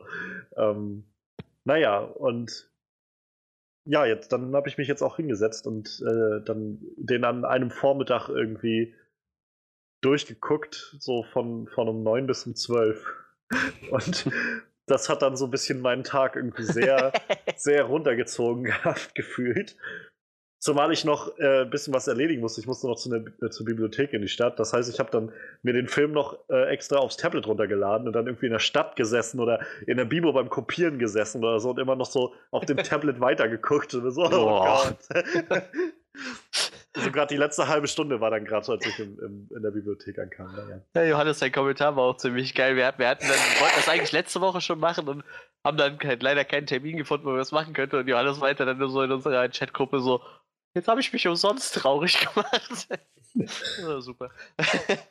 Na, ich dachte halt noch so, du musst den heute noch gucken, den Film. Also ich meine, ich wollte ihn auch gucken, aber halt find mal drei Stunden. Und gut, jetzt extra ein bisschen äh, eine früher aufstehen, dass du noch was schaffst und dann kannst du dich vormittags noch hinsetzen und danach, also wenn du erstmal was geschafft hast, den Film noch gucken. Und naja, aber äh, es war jetzt ja keine verschwendete Zeit. Es war einfach nur so, es war schon so ein Downer irgendwie für meinen Tag. Ähm, ja, Manuel, wie kommst du eigentlich darauf, den als Klassiker vorzuschlagen? ich meine, ich habe den vorgeschlagen.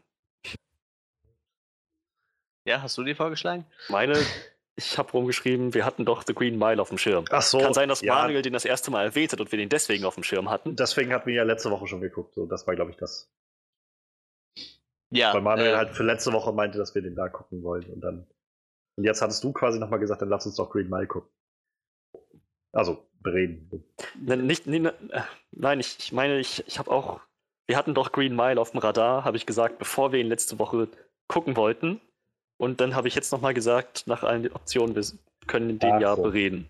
Ähm, aber kann sein, dass Manuel Monate vorher die mal eingeworfen hat und das dann sich bei mir so implantiert hat. Ich, ich habe tatsächlich, als ich letzte Woche gesagt habe, was wir machen, total vergessen, dass du die jemals erwähnt hattest.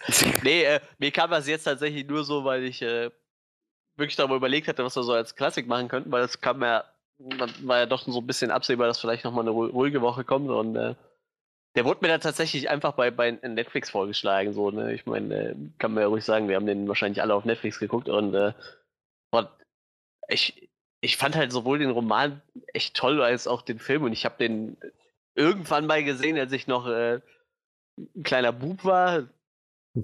Da fand ich den auf jeden Fall ganz gut, aber ich meine, als kleiner Bub bist du da, äh, gehst du ja ein bisschen anders ran so und äh, dann habe ich irgendwann halt den, den Roman gekauft und dachte mir so, weißt du was, so, du hast gerade kein Buch, was du liest, oder liest du den Roman so und hab dann eigentlich erst gemerkt, was das für, für, für ein toller Roman ist, so halt, ne? wie toll diese Geschichte, oder wie, wie traurig eigentlich, toll kann man ja gar nicht sagen, wie, wie, wie traurig diese Geschichte halt ist. Und, und dann habe ich mir den Film halt nochmal angeguckt, das wird dann so ein paar Jahre her sein dann und ich finde den Film halt immer noch echt toll so. Wahrscheinlich auch eine der besten Stephen King-Verfilmungen. Natürlich, äh, ich glaube, die Verurteilten, ich weiß nicht, ist der immer noch auf Nummer 1 bei IMDb. Ich glaube, da war der echt lange so als, als, und wird halt echt sehr oft als, als der beste Film aller Zeiten so tituliert, so, aber ich glaube, Green Mile kommt wahrscheinlich schon relativ äh, kurz danach, so, wenn es um Stephen King-Verfilmungen geht, auf jeden Fall. Und äh, ja, faktisch sehe ich das halt auch so. Ist halt wahrscheinlich dann auch so für mich die zweitbeste Gegenverfilmung nach Die Verurteilten, Shawshank Redemption. Und deshalb war es ja dann eine gute Idee. Ich glaube, ja, Freddy hatte den noch gar nicht gesehen, ne? Wurde ja auf jeden Fall auch mal Zeit, den zu gucken. Tatsächlich. Ja, ich habe Shawshank tatsächlich auch noch nicht gesehen. Den würde ich mir auch nochmal irgendwann. Lohnt sich auch. Habe hab ich auch sehr spät erst gesehen, tatsächlich. Aber ich habe irgendwann mal so gedacht, so du guckst dir jetzt mal bei einem DB die Top 100 an so und guckst mal, was du noch nicht gesehen hast. Und ich habe gemerkt, ich habe davon, weiß ich nicht, 16 Filme gesehen von 100 oder so. Ja. Und habe dann halt oben angefangen so. Und äh, ich meine, Shawshank Redemption ist da immer noch die Eins. So. Ich glaube, das hat sich in den letzten Jahren nicht geändert. Und dann habe ich mir den halt angeguckt. Ich glaube, zu der Zeit hatte ich gerade so, so ein kostenloses Amazon äh, Prime-Abo und habe dann gedacht, komm, jetzt guckst du dir den mal an. So. Und ja, ist halt auch echt ein großartiger Film. Aber da sind wir ja heute nicht. Das machen wir dann vielleicht irgendwann ein anderes Mal so. Ja, das nächste Mal, wenn Marvel wieder dabei ist, irgendwas King, King, sich King zu wünschen. Ne? dann wird es wieder King geben. ja, naja, dann, dann äh, lasst uns doch mal reingucken in die Sachen, die uns die uns einen, einen Klassiker gegeben haben für den Film. Also was hat denn den Film so einzigartig und gut gemacht? Ähm, also ich muss sagen, ich habe gemerkt bei dem Film nochmal so, ich, ich habe es immer irgendwie auf dem Schirm, aber manchmal habe ich das Gefühl, ich weiß es nicht zu, genug zu wertschätzen. Tom Hanks ist einfach echt ein, einer der wertvollsten Schauspieler, die wir haben, glaube ich. Das also, stimmt. Ich habe das Gefühl, ich nehme den manchmal für zu selbstverständlich hin, so als, ah ja, das ist Tom Hanks, so cool, so. Aber gerade in dem Film auch nochmal wieder zu sehen, so wie der, wie der so die ganze Zeit, also er leitet dich ja durch den Film, so mit, mit allem nach vor und zurück und allem emotionalen Chaos, was da irgendwie passiert. Und äh, es ist der Wahnsinn. Also wie gesagt, ich, ich weiß, dass Tom Hanks ein guter Schauspieler ist und das hat mich trotzdem aus den Socken gehauen, den nochmal jetzt so zu sehen. Ja, ja der, und vor allem, der, der macht halt viele unterschiedliche Sachen irgendwie und alle irgendwie auf seine Art verdammt gut, so, ne? Also den kannst du halt auch echt in, in viele verschiedene Sachen reinsetzen und ja. ich weiß nicht, Forrest Gump ist total großartig. Was haben wir denn noch? Ich mag total gerne die, die, äh, die Dan Brown Trilogie mit ihm. So, äh, Catch Me If You Can. Den habe ich nie ja. gesehen tatsächlich. Das ist, und dann hast du so Sachen wie, weiß ich, Toy Story oder so, wo er irgendwie Woody spricht oder sowas und auch seine frühen Filme, Big oder sowas und, äh, dann hast du halt einfach so einen Green Mile irgendwie. Also der, der ist halt einfach so wahnsinnig vielfältig. Das ist, es ist halt echt der Hammer. Also, ähm, und ja, also das war, glaube ich, ich weiß nicht, wann ich ihn das letzte Mal gesehen habe. Soldat James Ryan übrigens ja auch.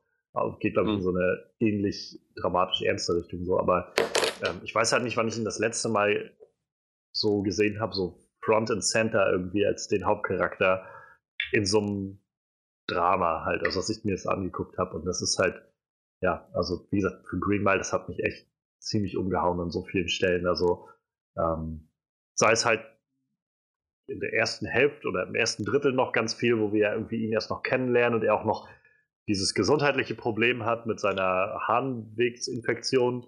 Ähm, mhm. Was ist auch so was, das ist so, so unglaublich banal irgendwie. Und mhm. Irgendwie, keine Ahnung, ich, es wundert mich irgendwie nicht, dass Stephen King sowas sich rauspickt. Sowas, keine Ahnung, habe ich das Gefühl, das passt irgendwie zu dem. Dass der so mit solchen ganzen Banalitäten irgendwie was dann macht. Und ich, ich halt denke mir immer so, Infektion. Stell dir vor, du musst sowas schauspielern, aber hattest sowas nie so. Ich, ich stelle mir das immer unglaublich schwer vor. Das ist ja jetzt nichts so. Ja, so fies ist es auf jeden Fall, aber, aber weiß ich nicht. Vielleicht hatte Tom Hanks sowas ja auch mal, aber ich stelle mir sowas immer unglaublich schwer vor, irgendwas zu schauspielen, was du noch nie erlebt hast. Ja. Ich könnte zum Beispiel, wie sollte ich einen betrunkenen Schauspieler? Ich war in meinem ganzen Leben noch nie betrunken, so, so, so nach dem Motto halt, ne? Das ist halt echt immer faszinierend, was man immer so für Ansprüche an so einen Schauspieler stellt, ne? Die müssen immer auf Abruf alles können. Ja. Das ist immer ganz, ganz krass halt. Wie gesagt, und wenn es halt nur so ist, ist wie eine Harnwegsentzündung, was halt äh, vermutlich furchtbar unangenehm ist, aber. Das kam zum Beispiel bei mir rüber. Ja, ja. Ziemlich gut. Ja, deshalb. Wie gesagt, äh, umso, also umso so krasser irgendwie, welche, welche Erlösung irgendwie diese ganze Szene irgendwie ja. geboten hat, als er auf einmal geheilt war und ja. sich das erste Mal seit Wochen oder so wieder erleichtern konnte, also auch wirklich ohne Schmerzen erleichtern konnte. Und du hast so in dem Film einfach gemerkt, wie es immer so eine, das hat nicht einfach nur jemand, der jetzt gerade pissen geht, sondern das hat einfach so, das meine ich ja, das ist so banal irgendwie und, und gleichzeitig wird das so eine, so eine, so eine Erlösung in diesem Moment, so eine Offenbarung, die da passiert. Es ist, es ist halt echt der Wahnsinn. Ja, so ein kleines Wunder halt. Was ja, so, genau. Was so rüberkommen sollte. Ich meine, letzten Endes war ja der John Coffey genau für sowas zuständig irgendwo und das hat sich durch den ganzen Film gezogen. So die kleinen Wunder, so ein, ein, ein Knasti im Prinzip, ein Gefängnisinsasse, der ja. keinen nennenswerten Intellekt besitzt, aber vollbringt halt all diese kleinen Wunder und naja, am Ende dann auch größere Wunder. Ja. Wunder geschehen. Boah, diese ganze, ganze Story mit Tom Hanks, wenn er dann quasi am Ende so wie ihm bewusst wird, dass er gerade so eine Schöpfung von Gott irgendwie ja. umgebracht hat, so und quasi auch noch dafür bestraft wird, was er so am Ende rüberkommt halt, ne? oder was er am Ende dann verdeutlicht wird, so dass er quasi alles überlebt, was ihm Spaß und Freude bereitet hat, so seine Frau, Kinder, glaube ich, sagt er, und, mhm. und, auch die Frau, mit der er redet, wo er dann sagt, so ich werde sie auch überleben, so. Ich habe halt, äh, ich habe halt schon am Anfang gedacht, als er da mit der saß und so und ähm, irgendwie meinte, vor 60 Jahren war das irgendwie, so ich dachte, dann dann hat er sich aber, ich meine, Tom Hanks Charakter, der ist doch da nicht, weiß nicht, nicht 20 gewesen, in den, als, also wenn das Ganze spielt in den 40ern oder wann das war. Ja, ja. Das muss doch, das kann doch nicht hinkommen, oder? Und ja, und dann halt dann zum Schluss irgendwie, wo er auch meinte, so, it doesn't end up. ja, I'm 108 years old. Und dafür dann auch echt noch fit, ne? So, wenn man so überlegt. Also, ich kenne, glaube ich, keinen 108-Jährigen, der so ja. fit war wie sein Charakter so, aber der ist ja vielleicht dann auch noch 125 geworden oder so, ne? weiß man ja nicht. Das bleibt ja ein bisschen offen, so wie, wie alt er so wird oder. Langen Leben gestraft, ja. selbst meinte. Ich frage mich, was die Maus falsch gemacht hat, dass sie da mitmachen musste. So. ich meine, so eine Maus wird ja normal nur so weiß ich nicht, meine Wüstenrennmäuse sind vier Jahre alt geworden oder fünf naja, oder so. Also ich, ich, meine, das haben sie auch, das haben sie erklärt. Sie hat nichts falsch gemacht im Prinzip, sondern mit ihr ist ungefähr dasselbe passiert wie mit ähm, Tom Hanks Charakter. Wie hieß er gleich? Äh, ähm, Paul. Äh, Paul Edgecombe. Edgecombe, genau. Ja, genau, Paul Edgecombe. Ähm, der, er, er, wurde ja berührt von, von John Coffey, der ihm quasi seine Gabe zumindest zu einem Teil zukommen mhm. lassen hat wo er das dann später auch erklärt hat, das alter Mann, so ein Teil seiner Magie ist irgendwie auf mich übergegangen, deswegen bin ich so alt. Und dasselbe ist wohl auch passiert bei der Hinrichtung von, ja, von Dell und naja, wo er dann die Maus in der Hand hatte und ihr, ihre Vaterfigur sozusagen da gestorben ist, dieser ganze, diese ganze, das ganze Leid, das er da auf sich genommen hat, auch das Coffee mitgespürt hat, ging dann auf die Maus über, auch ein Teil seiner Magie. So, deswegen ist sie auch halt so uralt geworden. Interessant. Ich habe tatsächlich gedacht, dass die äh, dass das bei der Maus einfach, dadurch, dass er sie wiederbelebt hat, dass dabei die Magie auf sie übergegangen ist. Ich meine, ähm, ne, aber also, hätte ich auch gedacht, aber ich meine, dass ähm, Paul das am Ende als alter Mann explizit erwähnt. Und zwar nicht den Moment, wo er sie wiederbelebt hat, sondern den Moment, wo Dell gestorben ist, wo er ah, dieses, okay. dieses Leid mitempfunden hat. Und ich meine, das, da hat er dann gemeint, das war der Moment, irgendwas muss passiert sein, dass die Maus etwas von seiner ja. Magie oder was auch immer abbekommen hat. Ja, gut. Ist auch gut möglich, ja. Ja, auf jeden Fall hatte, hat, hatte die Maus ja genug Kontakt mit John Coffey quasi. Aber ich finde es auch äh, niedlich, dass die Maus tatsächlich auch irgendwie so alt aussah. So ein bisschen zerzaust und irgendwie ja, niedlich. Ja. Ich fand zum Beispiel, wo wir gerade schon bei alt und zerzaust sind, ich fand zum Beispiel der Schauspieler, der den alten Paul Edgecombe gespielt hat, ähm, ich habe am Anfang noch gedacht, also generell war auch sowas, was ich überhaupt nicht mehr auf dem Schirm hatte, dass das Ganze eine Rahmenhandlung hat. So. Ich dachte, das ging das los mit diesem Altersheim. Habe ich so einen Moment irgendwie so für einen Bruchteil der Sekunde so, gucke ich gerade den richtigen Film? Na, naja, mal gucken, so, doch, doch, das Green Mile. Und ähm, dann, dann hatte er ja dann mit so ein paar Leuten geredet, irgendwie am Anfang, der alte Paul Ashcombe. Und da habe also ich habe es auf Englisch geguckt und da habe ich schon gedacht, der klingt so ein bisschen so, wie ich mir einen alten Tom Hanks vorstelle. So wie Tom Hanks heute klingt, wenn er nochmal ein bisschen älter spricht und tut, als ja. er jetzt gerade ist. So, und dann kam halt ja auch daraus, dass er der Ältere ist. Und auch das war, wo ich gedacht habe, da hat jemand auch Wert aufs Detail gelegt. So, dass ja. halt so die, die kleinen, die Kleinigkeiten, so die Art und Weise, wie jemand redet und sich gibt, dass das halt schon noch da ist, auch bei der alten Figur wie bei der jungen. Und darüber hinaus, ich fand der Schauspieler vor dem alten Paul Edgecamp war grandios. Ja. Also, der hat, der hat mit ganz wenig angefangen und dann so Momente gehabt, wo ihm so, naja, wo es eben so aus ihm rausgebrochen ist. So, wo man nur an seiner, ich meine, er hat ja, er hat ja nichts gesagt im Prinzip am Anfang, als die da alle in ihrem Fernsehraum saßen und dieses, diesen Flicker gesehen haben. ja. So, es war einfach nur, nur sein Gesichtsausdruck. Mhm. So, und naja, das, das hat schon, das war genug. Äh, Der gute Und- Mann hatte da auch schon 50 Jahre Schauspielerfahrung. Das wollte ich, ich wollte gerade sagen, ich habe das Gefühl, Schauspieler, je älter sie werden, so gerade Hollywood-Schauspieler, kriegen halt, gewinnen Unmengen an Erfahrung und Mhm. äh, setzen es dann später auch so in ihrem Act um. Wenn ich hier auch zum Beispiel an ähm, na, Grandmeister Pycelle aus Game of Thrones denke, Julian Glover. Der hat, es ist eine Nebenrolle, ne?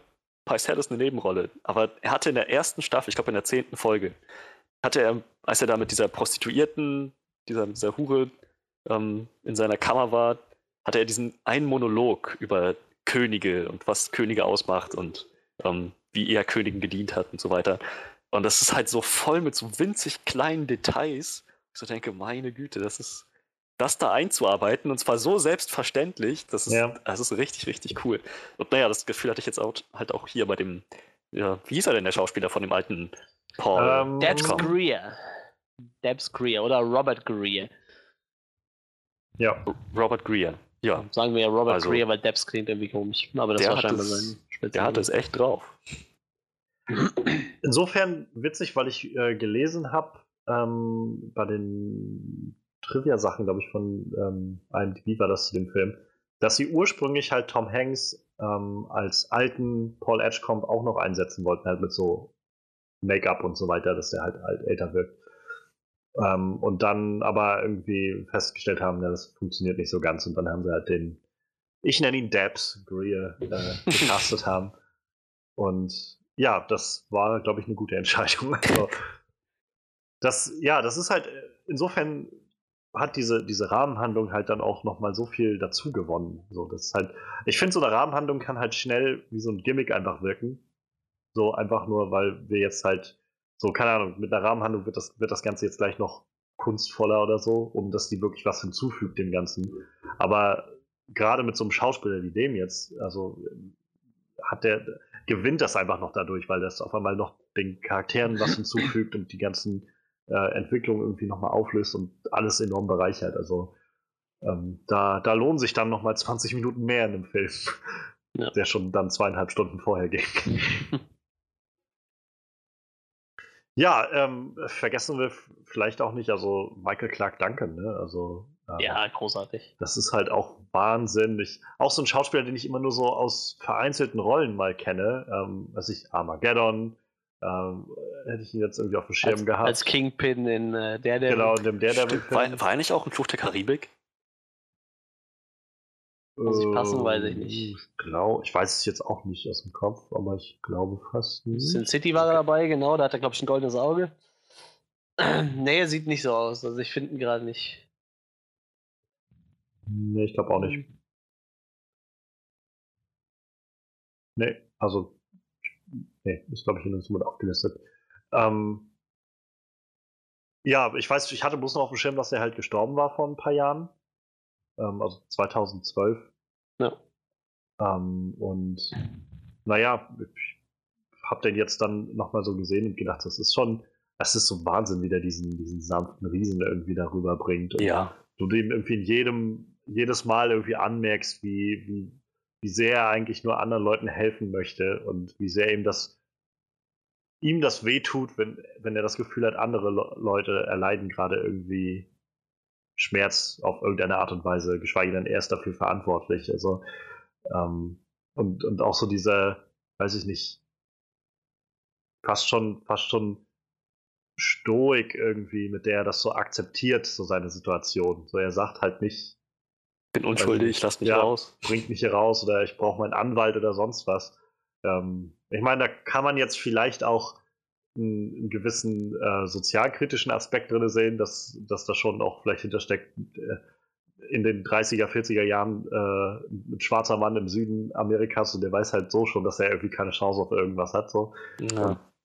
Könnte man da drin reininterpretieren. Aber davon ab, also er macht halt einfach den Eindruck, dass er halt einfach sagt, so nein, ich äh, kann aber, ich meine, er sagt ja selbst zum Schluss so für ihn irgendwann, er will auch mal Ruhe haben. ja. Ähm, was man aber auch nachvollziehen kann, wenn du halt immer mit allem so mitleidest, was du da erlebst und dich Mhm. immer alles so mitnimmt und ähm, Wahnsinn. Also aber echt so diese, das sind so diese Momente, die mir dann halt, also gerade er und Tom Hanks irgendwie in diesem Zwischenspiel und wenn, wenn ihm einfach so schon die Tränen aus den Augen laufen und, und, und er dann irgendwie da sitzt und sagt, bitte, ich will nicht ins Dunkel jetzt so. Oder Ja, so. ja, ja. Das nein, nein, John Coffey, nein. Ich, äh, jedes Mal, wenn er sagt so, ich, ich möchte jetzt bitte schlafen, ich bin sehr, sehr müde, kriege ich jedes Mal Gänsehaut so, weil jedes Mal, wenn er das sagt, immer wenn er Ja. irgendwas Gutes getan hat, so, ich bin jetzt sehr, sehr Ja. müde und legt sich dann da auf seine kleine, kle- viel zu kleine Schlafecke da und boah, das ist so, boah, kriegst du jedes Mal Gänsehaut, wenn du das hörst.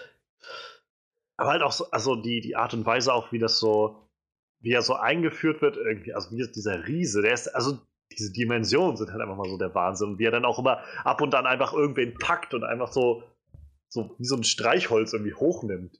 Und, äh, und dann trotzdem irgendwie immer wieder rauskommt und er macht halt irgendwie nichts, nichts, nichts Böses so. Also ich meine, man könnte jetzt debattieren, wie, wie er jetzt mit einigen anderen Leuten umgeht, halt den, den Bösen sozusagen, dass er wie er strafend, strafender Gott sozusagen dann da. Fein ist. in Marburg, das war nicht böse. Nee, das nicht. Ähm, das, also böse ist vielleicht auch das falsche Wort. Ähm, ich fand es auch nur sehr spannend. Ich hatte im Nachhinein ein bisschen gelesen und ähm, es gibt ja sehr, also es gibt genug ähm, Auslegungen, die halt so eine gewisse Christusgeschichte in diesem Film sehen. Ja, halt ja, es liegt recht nah. JC, vor, also auch John Coffey, JC und äh, halt so, die dann das so ein bisschen verbinden. Einmal die, irgendwie dieser, dieser neutestamentliche Gottesgedanke halt mit ihm als diesen liebenden, verzeihenden und so. Und an ein, zwei Stellen kommt halt so der alttestamentarische Gott hervor, der einfach die Bösen abstraft, so aufs, aufs Derbste. Ähm, Finde ich nur interessant. Also ich weiß, ich könnte mich da jetzt gar nicht entscheiden oder sagen, dass ich das so oder so sehe, aber ich finde es nur irgendwie interessant. Ähm, interessante Leseweise, die da irgendwo auf jeden Fall zu finden ist, glaube ich, auch wenn Ich glaub, mein- Stephen King das immer abstreitet.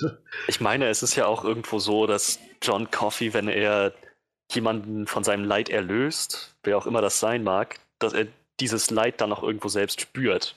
Ja. So, Hm. Beziehungsweise als Dell hingerichtet wurde, hat er diesen Schmerz wahrscheinlich ungefähr genauso stark empfunden wie Dell. Ähm, ja. Und so- also so, er, er leidet für andere, er ist dieses Unschuldslamm, das zu Unrecht Ja, ja, genau. letzten Endes hingerichtet wird. Es ist schon ziemlich, ähm, ziemlich Christus-parallel. So. Ja, ich glaube halt, also Stephen King, glaube ich, mehr oder also hat das immer abgestritten, glaub, meine ich. Und äh, ich denke, dahinter steckt halt so der Gedanke von wegen, ja, ja, wenn ihr das wollt, dann könnt ihr in allem irgendwie Christus finden. So. Aber ich denke halt auch, die, die Parallelen sind schon sehr, sehr deutlich irgendwie oder, oder sehr krass zu sehen. Ähm, Ja, aber mein, das macht macht's ja dann meine mal gehört zu haben, Stephen King ist auch gläubig. Also, Das Ja. weiß ich gar nicht. Das mag gut sein. ich meine, es gibt irgendwo mal eine Anekdote aufgeschnappt zu haben, dass ähm, beim Making, beim, beim, beim, beim Drehen von The Shining, ähm, beziehungsweise beim Schreiben des Drehbuchs von The Shining, soll ähm, Kubrick ihn angerufen haben, Stephen King, irgendwie mitten in der Nacht und gefragt haben, so, Mr. King, glauben Sie an Gott? So, ja, ich wusste es, Klick, aufgelegt. und dann weiter an seinem Drehbuch geschrieben. Ja, Auch ja, schön. das vielleicht nur so nebenbei. Aber ja, was? Au- auch schön, sage ich so. Also das wirkt so typisch Kubrick irgendwie. Einfach so völlig durchgeknallt. Aber das war anscheinend ein wichtiges Detail für das, für irgendwas in diesem Film, das wir als Zuschauer niemals erfahren werden. Schade, Ja. ja, wir, wir können es, ja, schade, dass wir nicht selbst fragen können, ob er an Gott glaubt. Also Kubrick oder so.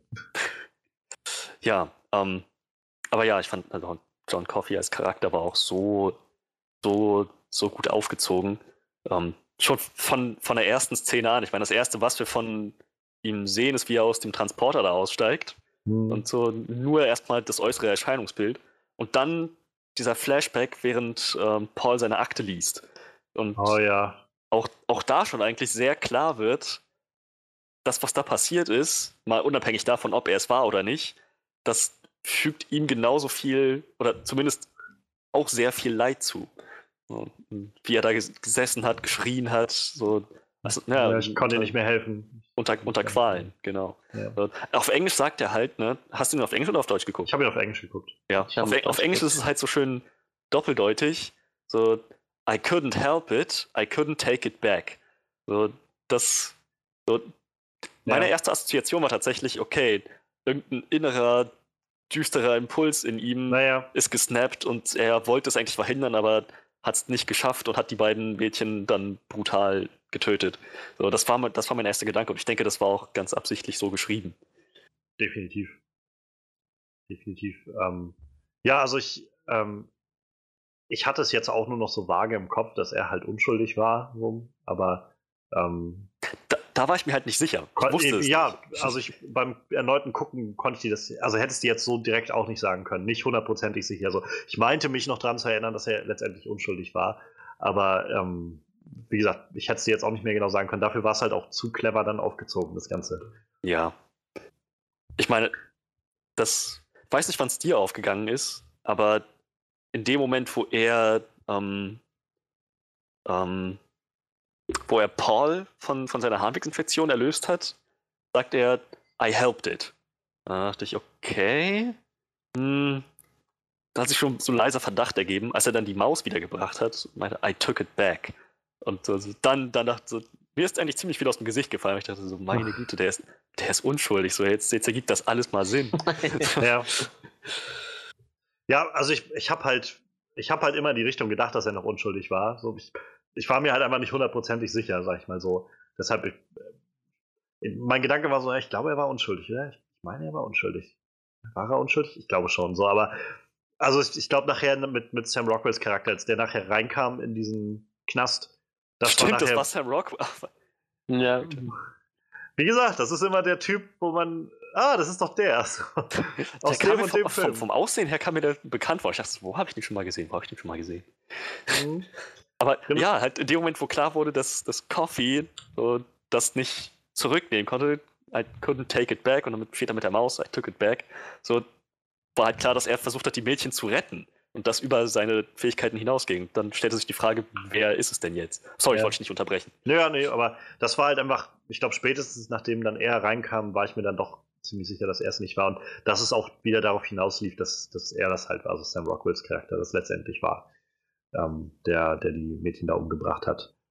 Ähm, der übrigens auch sehr widerlich ist in diesem Film, aber genau passend für das, was er da machen muss. Also Sam, Sam Rockwell ist einfach so ein krasser Charakterschauspieler. Ich finde das immer wieder faszinierend, wie der sich halt einfach so reinstürzt in die Rollen. Ich bin super gespannt bei dem äh, Weiß jetzt, äh, dem Film Weiß, der jetzt nächstes Jahr kommt, mit äh, hier Christian Bale als Dick Cheney, da spielt ja Sam Rockwell George W. Bush.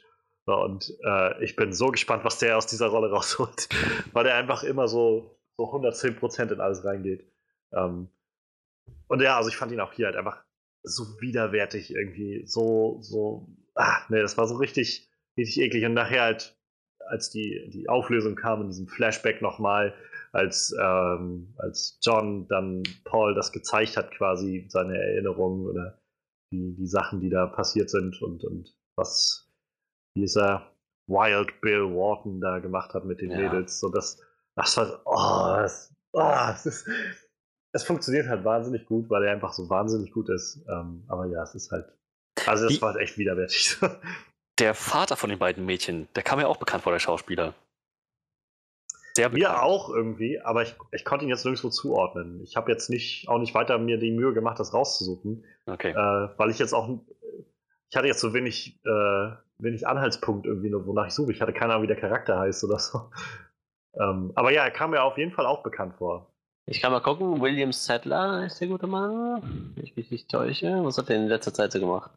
Machete Kills. Iron Man 3. President Matthew Ellis. In Iron Man 3. Was hat er noch so gemacht? Victor in Fallout New Vegas, auch nicht schlecht. Das stimmt, der war in Stirb langsam 2 dabei. Da war er der Böse. viele Serien, wie ich das hier gerade so sehe. in den Ja, ja. Wie gesagt, Iron Man 3 hat auf jeden Fall mitgespielt. The Hollow? Habe ich The Hollow gesehen? Ich glaube nicht. Marvel's Agents of Shield, gut, das hat bei uns wahrscheinlich keiner gesehen, ne? Nee, also? Ja, mir sagt er jetzt gerade so nichts. Ich wüsste auch gerade, ich könnte gerade den Iron Man auch nicht zuordnen, ehrlich gesagt.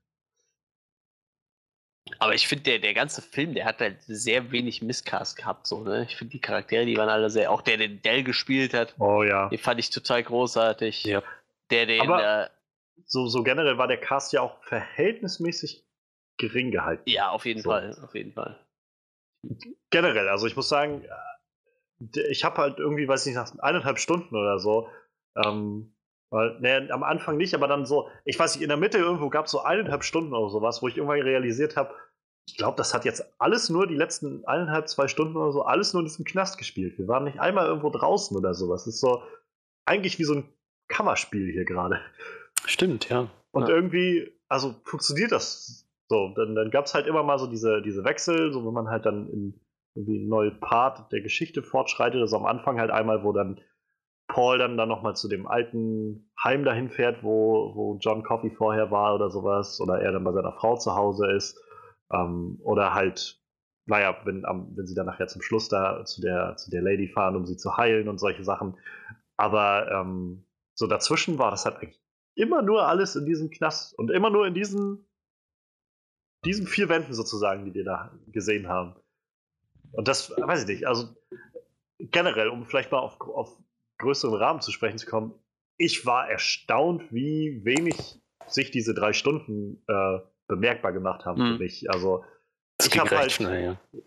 ja, also ich meine, man merkt halt schon, dass das irgendwie ein gutes Stück Arbeit ist, sag ich mal, da durchzukommen, so einfach weil es viel zu ist, was man irgendwie so äh, erstmal verarbeiten muss.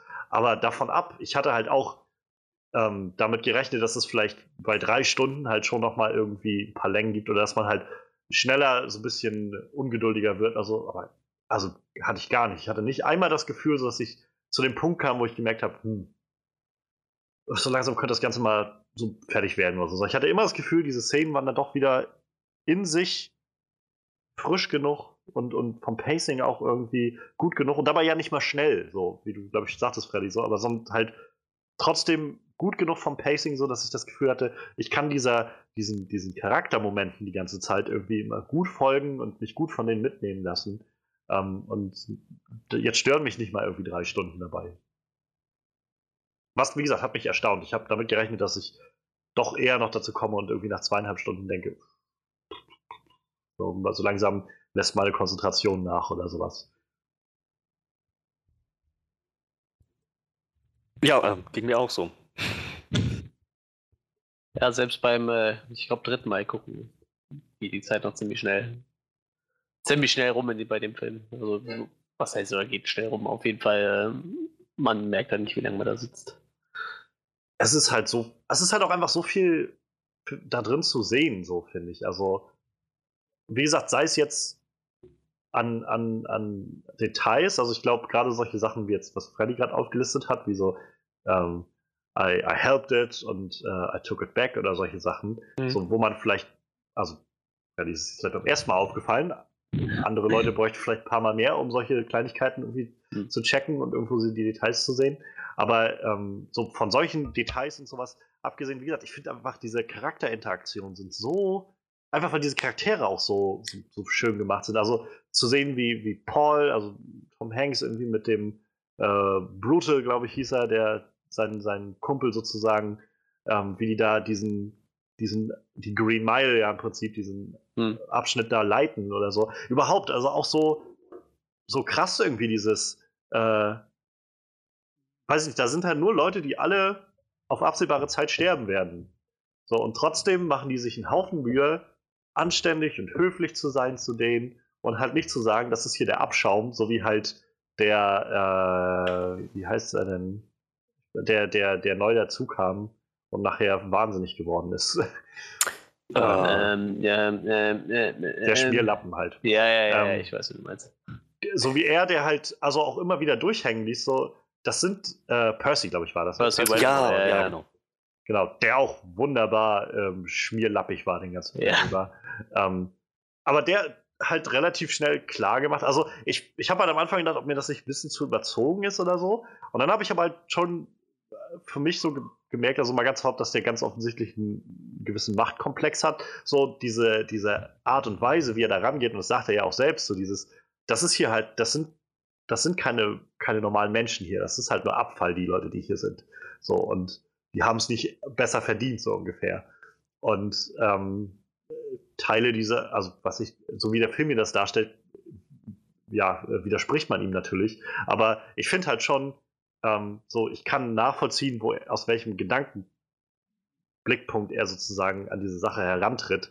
Ähm, weil, also ich meine, wie oft, wie, also keiner von uns war bisher im Knast, glaube ich. Ähm, und und ähm, naja, Nach ich dem letzten meine, Podcast weiß ich nicht, vielleicht komme ich da irgendwann rein. ähm, nach diesem Podcast meinst du?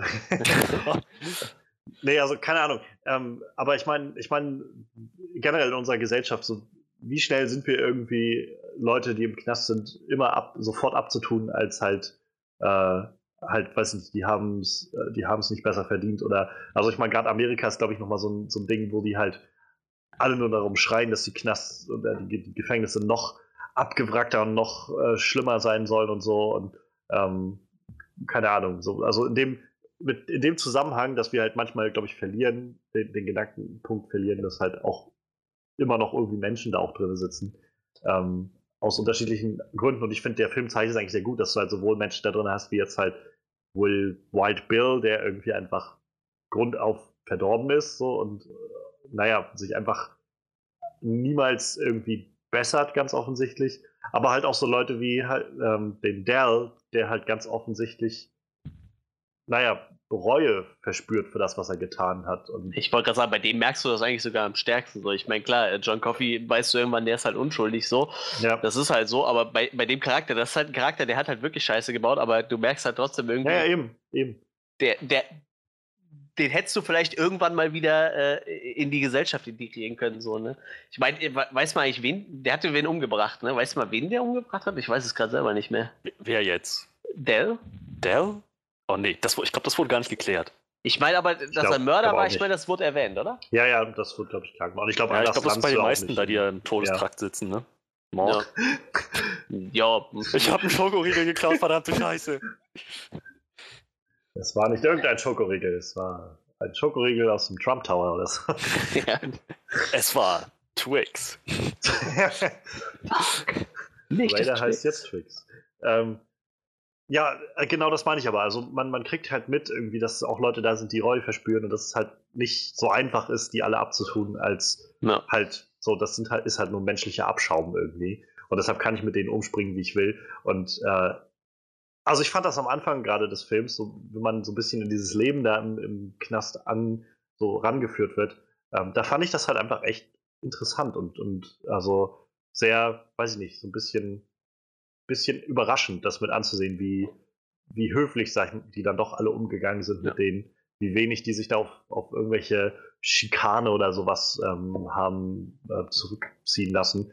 Tatsächlich ja dann nur großteils gegenüber Percy. So die Sachen, die haben mit ihm irgendwie das gemacht, was man halt, ähm, was man, was man erwartet, was sie sonst mit Häftlingen machen oder so, dass sie die einfach irgendwie wegsperren in Einzelhaft oder so, völlig willkürlich und sowas. Und ähm, ist irgendwie interessantes Verkehren so von, von Erwartungen und von dem, äh, wie man es wie man's vielleicht hört in, in unserer Popkultur. Ich will nicht sagen kennt, weil, wie gesagt, also ich habe noch keine Zeit im Knast gemacht.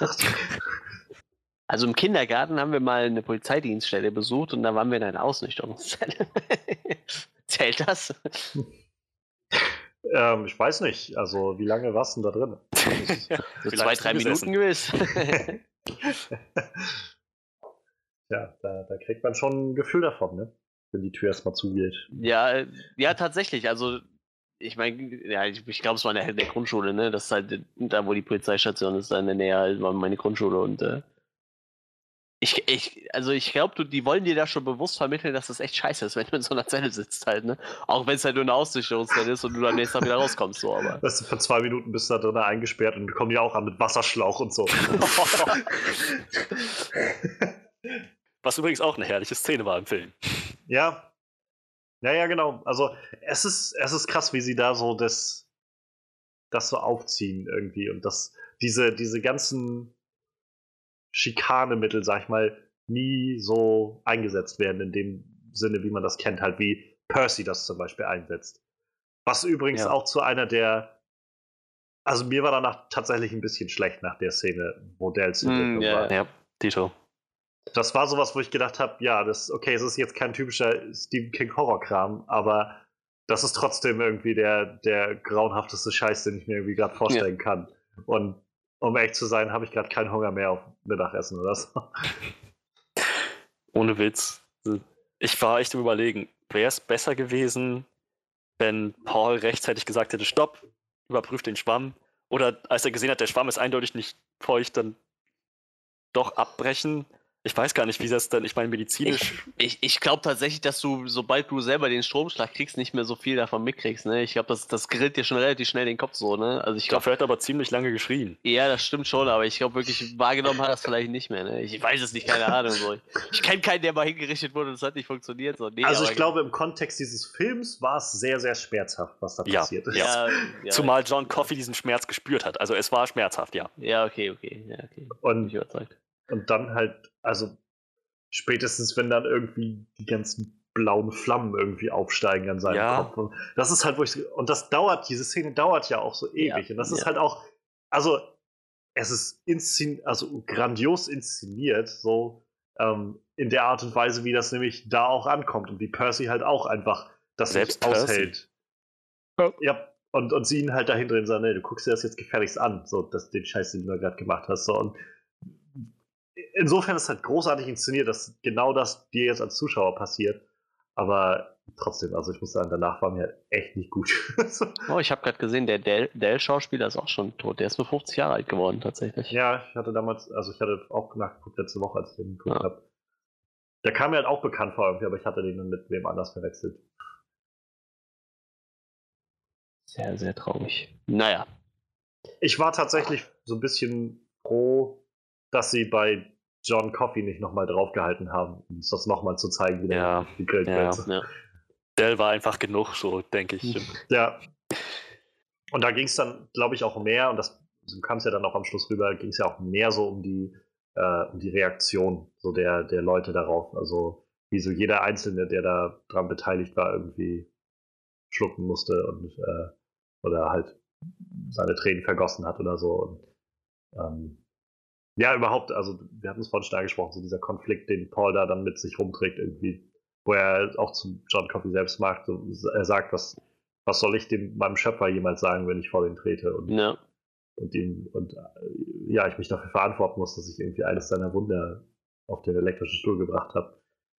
Aber ich glaube, eins der krassesten Szenen war, als er ihm nochmal schnell die Hand gibt, so vorher. Also so, wo alle so warten, dass er sagt, Ja, Roll on Stufe two. 2, ja, und dann er einfach nochmal hingeht und ihm nochmal die Hand schüttelt. So, das, boah, das ist echt eine super krasse Szene gewesen. Ich muss sagen, die Szene war krass, aber ich habe mich schon gefragt, was, das, was die Zuschauer da denken müssen. Weil, ja. ähm, Ich glaube, Also ihm war das in dem Moment vollkommen egal. weil, also ich, ich meine, das war überhaupt diese ganze Szene, als John Coffey den, den Saal betreten hat, da den, den Oh, Hinrichtungsraum. das war auch schlimm, ja. das, ich meine, also ja, das, das war schlimm, aber das hat mir vor allem nochmal so, das war so ein Moment, der mir vor Augen geführt hat, was für eine krasse Reise der Zuschauer eigentlich mit den Wächtern und John Ja. Coffey durchmacht, Hm. die jetzt diese ganzen, das Publikum bei der Hinrichtung nicht hat und was da für eine andere Perspektive sich auf einmal ergibt. So, der Zuschauer ist voll an Bord mit den Wächtern, also mit, mit, mit den Wachen und John Coffey, die halt sagen, wir hassen dich nicht, du sitzt hier zu Unrecht, das ist deine Entscheidung und so weiter und so fort. Ne? So, während das Publikum der Hinrichtung wahrscheinlich der Zuschauer zu Beginn des Films war, wenn nicht sogar noch ein bisschen schlimmer. So, das ist, die haben halt, Ja, das was dann. die haben es nicht mitbekommen. Sie haben nichts Ja. von dieser ganzen Geschichte miterlebt. Die sind die, die Unwissenden, die ihn, naja, die nicht wissen, was sie da tun. ähm, naja, also ein, einmal das. Das ist ein Film, ne? Und zweitens war das auch echt herzzerreißend, John Coffey, der den, den, den Raum betritt. So als Zuschauer hat man jetzt schon so viel Sympathie mit ihm gewonnen, auch mit den, mit den, mit den Wachen, die wiederum wieder mit John Coffey Sympathie gewonnen. So, und dann betritt er diesen Raum voll mit Leuten, die ihm den Tod wünschen, ihm irgendwas Fieses an den Kopf werfen. Ja. So, und so denkst du, ach Mann. Vor allem, nachdem er die, die, die erstmal seine, seine, seine, seine Ausbruchsexpedition überlebt hat und die Frau des, des Anstaltsleiters ja. von Krebs geheilt hat. So. Ja. Und, und, trotzdem kann keiner was machen, ne? Das ist das Schlimmste dabei. Es hätte ja schon jemand was machen können. Das Ding ja. war, John Coffey selbst hat gesagt, lass mal, ich will auch lang, ich will nicht mehr. So. Und ich, ich glaube auch, dass so ein bisschen mitschwang, äh, dass, dass er halt schon ihm klar war, wenn, wenn die ihm jetzt da, also die hätten ihm ja nicht auf, auf legale ja. Weise irgendwie helfen können, so, sondern jeder hätte sich irgendwo dann doch nur Probleme damit eingehandelt und ich glaube, das hätte er auch nicht gewollt, dass die halt für ihn dann auf einmal äh, als Geflüchtete leben oder ihren Job verlieren oder was weiß ich. Ja, spielt also, sicherlich mit rein, ja. Ja, also ich, ja, aber genau, also es war halt einfach nur, wo ich dann auch so gemerkt habe, ähm, wie sie dann da reinkam, wie er da reinkam und irgendwie alle ihm das an den Kopf werfen und man so mitbekommt irgendwie, ja, das ist, das ist immer diese, dieser, das sind diese Momente, die, keine Ahnung, wo mich das irgendwie auch, weiß ich, aus irgendeinem Grund erreicht mich sowas dann irgendwie, wenn ich merke, ja, da, da geschieht jetzt gerade so ein Unrecht und man, es gibt nicht mal die Chance, das irgendwie aufzuklären, so, sondern man muss das jetzt einfach so akzeptieren, dass das halt so stehen bleibt und halt, dass diese Leute ihn für den, den brutalen Mörder der Tochter halten und ihm noch an den Kopf werfen, lassen sie ihn zweimal hinrichten oder was, ja. was sie da gesagt haben. So, und, äh, das, ist, das trifft irgendwie so einen, so einen ganz krassen, ganz krassen Nerv irgendwie in mir, dass ich dann immer so, oh, scheiße, Mann. So, um, tu das um, jetzt noch umso, umso angenehmer, so ein kleiner Moment der Erleichterung war dann, wo John Coffey doch meinte, hier sind viele Leute in dem Raum, die mich hassen. Ich kann es spüren. Ja. So, und dann halt doch der, der eine, die eine Wache, der, na, wie hieß er? Brutus war das? Brutus, Brutus, ja, genau. Brutus. Brutus. Dann zu ihm meinte, soll dir egal sein. Wir hassen dich nicht. Konzentriere ja. dich darauf. Kannst du es fühlen? So, ja. Das, das war irgendwie ein sehr schöner Moment. Ja. So, er ist nicht komplett allein gelassen mit diesem ganzen Hass, der ihm da entgegenschwimmt. Ja, überhaupt zu sehen, wie die alle so nach und nach irgendwie diesen, diesen Wunder von ihm auch, also das, das erkennen und dann halt mhm. ihn auch so, so schätzen lernen. Überhaupt, also, dass sie dann auch alle zum Schluss oder äh, zum Finale hin halt sich alle entscheiden, mitzumachen bei dem Plan, ihn da rauszuholen und äh, wegzubringen und die, die Frau zu heilen von dem, äh, von dem Anstaltsleiter ähm, das, das ist halt so krass. Also, das ist so, wieder dieses, es bricht irgendwie so, nicht, dass du irgendwie die Gefängnisinsassen hast, die so, so ihre geschworene Gemeinschaft irgendwie bilden, sondern irgendwie Insasse und, und die, die Wächter, die auf einmal so füreinander einstehen, mehr oder weniger. Also, ja, es ist, im Kern könnte man diese Geschichte wahrscheinlich ganz simpel zusammenfassen, aber es ist halt so viel rundherum, was das Ganze so einzigartig macht. Das ist der Wahnsinn. Ja, auch die, die Szene überhaupt, wenn, wenn sie dann zu der, äh, zu der Frau rausfahren und mhm. ähm, die dann, der dann helfen wollen und auch äh, hier James Cromwells Charakter, der, der äh, Warden, glaube Warden, ich. Ja. Ne? ja. Hell, nennen sie nicht Hell? Genau, ja. Ich glaube? Warden war halt der Titel, ne? So, der, ähm, der Wächter da irgendwie oder so von der, der, ja, der Ober Oberwächter, ja, genau. Sowas, ja.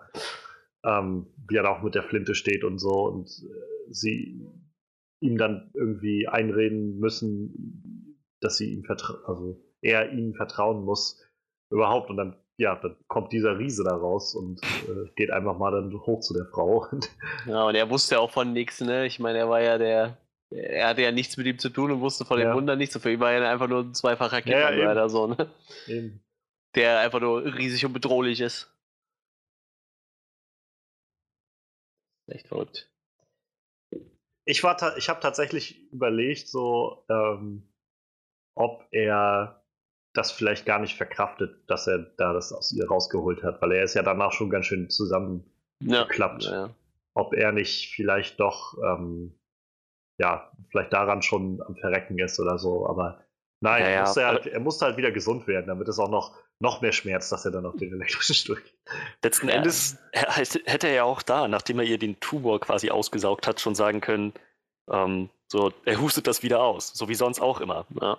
Aber er hat sich entschieden, das in sich zu behalten und wurde ja später klar, wofür. Ne? Ich, da, da, das war, ich habe mich das erste Mal geguckt, ich meine mich daran zu erinnern können, dass ich gedacht habe, dass er, da, dass er dran stirbt halt, weil dass er es deshalb ja. nicht ausatmet, weil er da dran sterben will und dann quasi so seinen Tod selber bestimmt. Ja. Ich meine, klar, jetzt im Nachhinein wusste ich ja, wo, wo, was er damit vorhatte, so, aber ich, ich meine mich daran erinnern, dran erinnern zu können, dass das beim ersten Mal gucken so war. ja, ich habe halt einfach, ich, wie gesagt, ich habe es schon nicht mehr so auf dem Schirm gehabt. Ich hatte tatsächlich eher so ein bisschen gedacht, dass er vielleicht bei solchen großen Übelkeiten, das ist vielleicht nicht so einfach rauszuspucken oder so. War halt so. Das Ding ist halt, es gibt ja keine große Erklärung, wie sein, nee, seine Magie nee. funktioniert nee. oder so. Deshalb war ich immer so ein bisschen, wer weiß, was jetzt gleich kommt. Ja. ähm, aber ja, und ich dachte tatsächlich dann in dem Moment, als er den Percy hochgenommen hat und ihm da äh, das dann reingehauen hat, dachte ich jetzt, oh, er hat ihm Krebs gegeben. ähm, krass. so, weil ich halt dachte, er hätte jetzt irgendwie den Tumor von der Frau halt mehr oder weniger so, so in dieser bösen Form in sich genommen und würde den quasi in der Form auch wieder in den rübergeben. Und jetzt den, den Percy da, wie gesagt, irgendwie Krebs bescheren. Und das war halt, wo ich gedacht habe, ich weiß, weiß nicht, Krebs würde ich auch meinem schlimmsten Feind nicht wünschen wollen. ähm, naja, aber er ist ja nur durchgeknallt dann und hat, hat den Sam Rockwell erschossen. War irgendwie auch ein netter Bogen, dann das zu ziehen, dass äh, so viel darüber geredet wird, dass er halt in diesem Asylum dann da anfangen will und dann schlussendlich sitzt er dann da in dem Asylum drin, in der, in der, in der äh, Weste da. Schön der Schutzweste. ähm, naja. Ja, haben wir noch was? Was wichtig ist, mal hervorzuheben. Hm. Hm. Ist denn, ich frage mal anders, also was ist mal anders, ich frage mal was anderes, was vorhin schon so angeschnitten wurde. Ähm, ich habe halt echt, ähm, wie gesagt, ich war erstaunt, wie gut das Pacing war, wie gut der, der Fluss war und vor allem, wie gut diese Charaktere alle miteinander ähm, also wie sehr mich das mitgerissen hat mit den ganzen Charakteren, wie die miteinander interagiert haben. Ähm, ist denn die, sind diese Qualitäten von, die ich jetzt mal sehr auf Frank Darabont projiziere, auch in der ersten Staffel Walking Dead so zu spüren? Welche genau meinst du nochmal? Naja, also, was ich, Pacing, ähm, die, die Charakterinteraktion, wie man das ausspielt, wie man das irgendwie vielleicht in Szene setzt, wie man Spannung aufbaut und ähm, so, so, solche Sachen. Jetzt, wo du es sagst,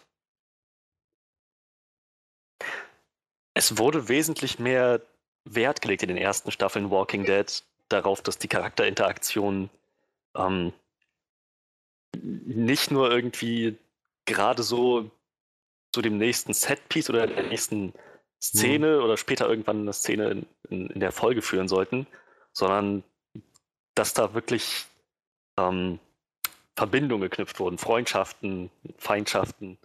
So, wenn ich an die, wenn ich dann zurückdenke, weißt du, Manuel könntest, erinnert sich wahrscheinlich, wie Rick und Morgan sich begegnet sind. Morgan mhm. ihn so in diese völlig neue Welt eingeführt hat. So, ich, ich fand das, das hatte ziemlich ziemlich viel Frank Darabont jetzt so rück, rückblickend. Weiß nicht, wie siehst du das? Also faktisch kann ich auf jeden Fall sagen, dass das Pacing von der ersten Staffel zehnmal besser war als das von der zweiten. Mag vielleicht auch ihm geschuldet sein, weiß ich nicht, aber die zweite Staffel, die zog sich echt wie Kaugummi und boah, die war echt furchtbar.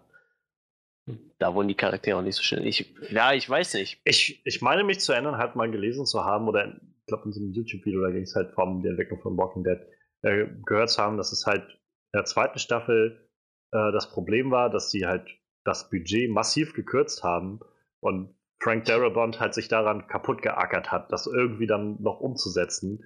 Und dann haben sie danach dann gefeuert. Also nachdem er irgendwie alles fertig gemacht hat. Ja, ich, ich meine, dieser ganze Subplot aus der zweiten Staffel war halt auch nicht so. Ich fand den nicht so geil, diesen Farmplot irgendwie. Der ist halt der war halt auch wirklich nicht so, ne, auf dieser Farm. Bis, bis auf halt die letzten zwei Folgen, so ist halt auch nicht wirklich viel passiert, so. Auch wenn da ein paar echt coole Charaktere eingeführt wurden, die aber erst im Nachhinein irgendwie cooler geworden sind und nicht in der zweiten Staffel so, aber Ja, wie gesagt, keine, keine Ahnung, ey, das ist schon wieder so lange her, dass ich die gesehen habe. So, ich habe ja die ersten zwei ziemlich am Anfang geguckt, wo es rauskam und dann halt echt bis zur sechsten Staffel oder so gar nichts geguckt halt, ne? Hm.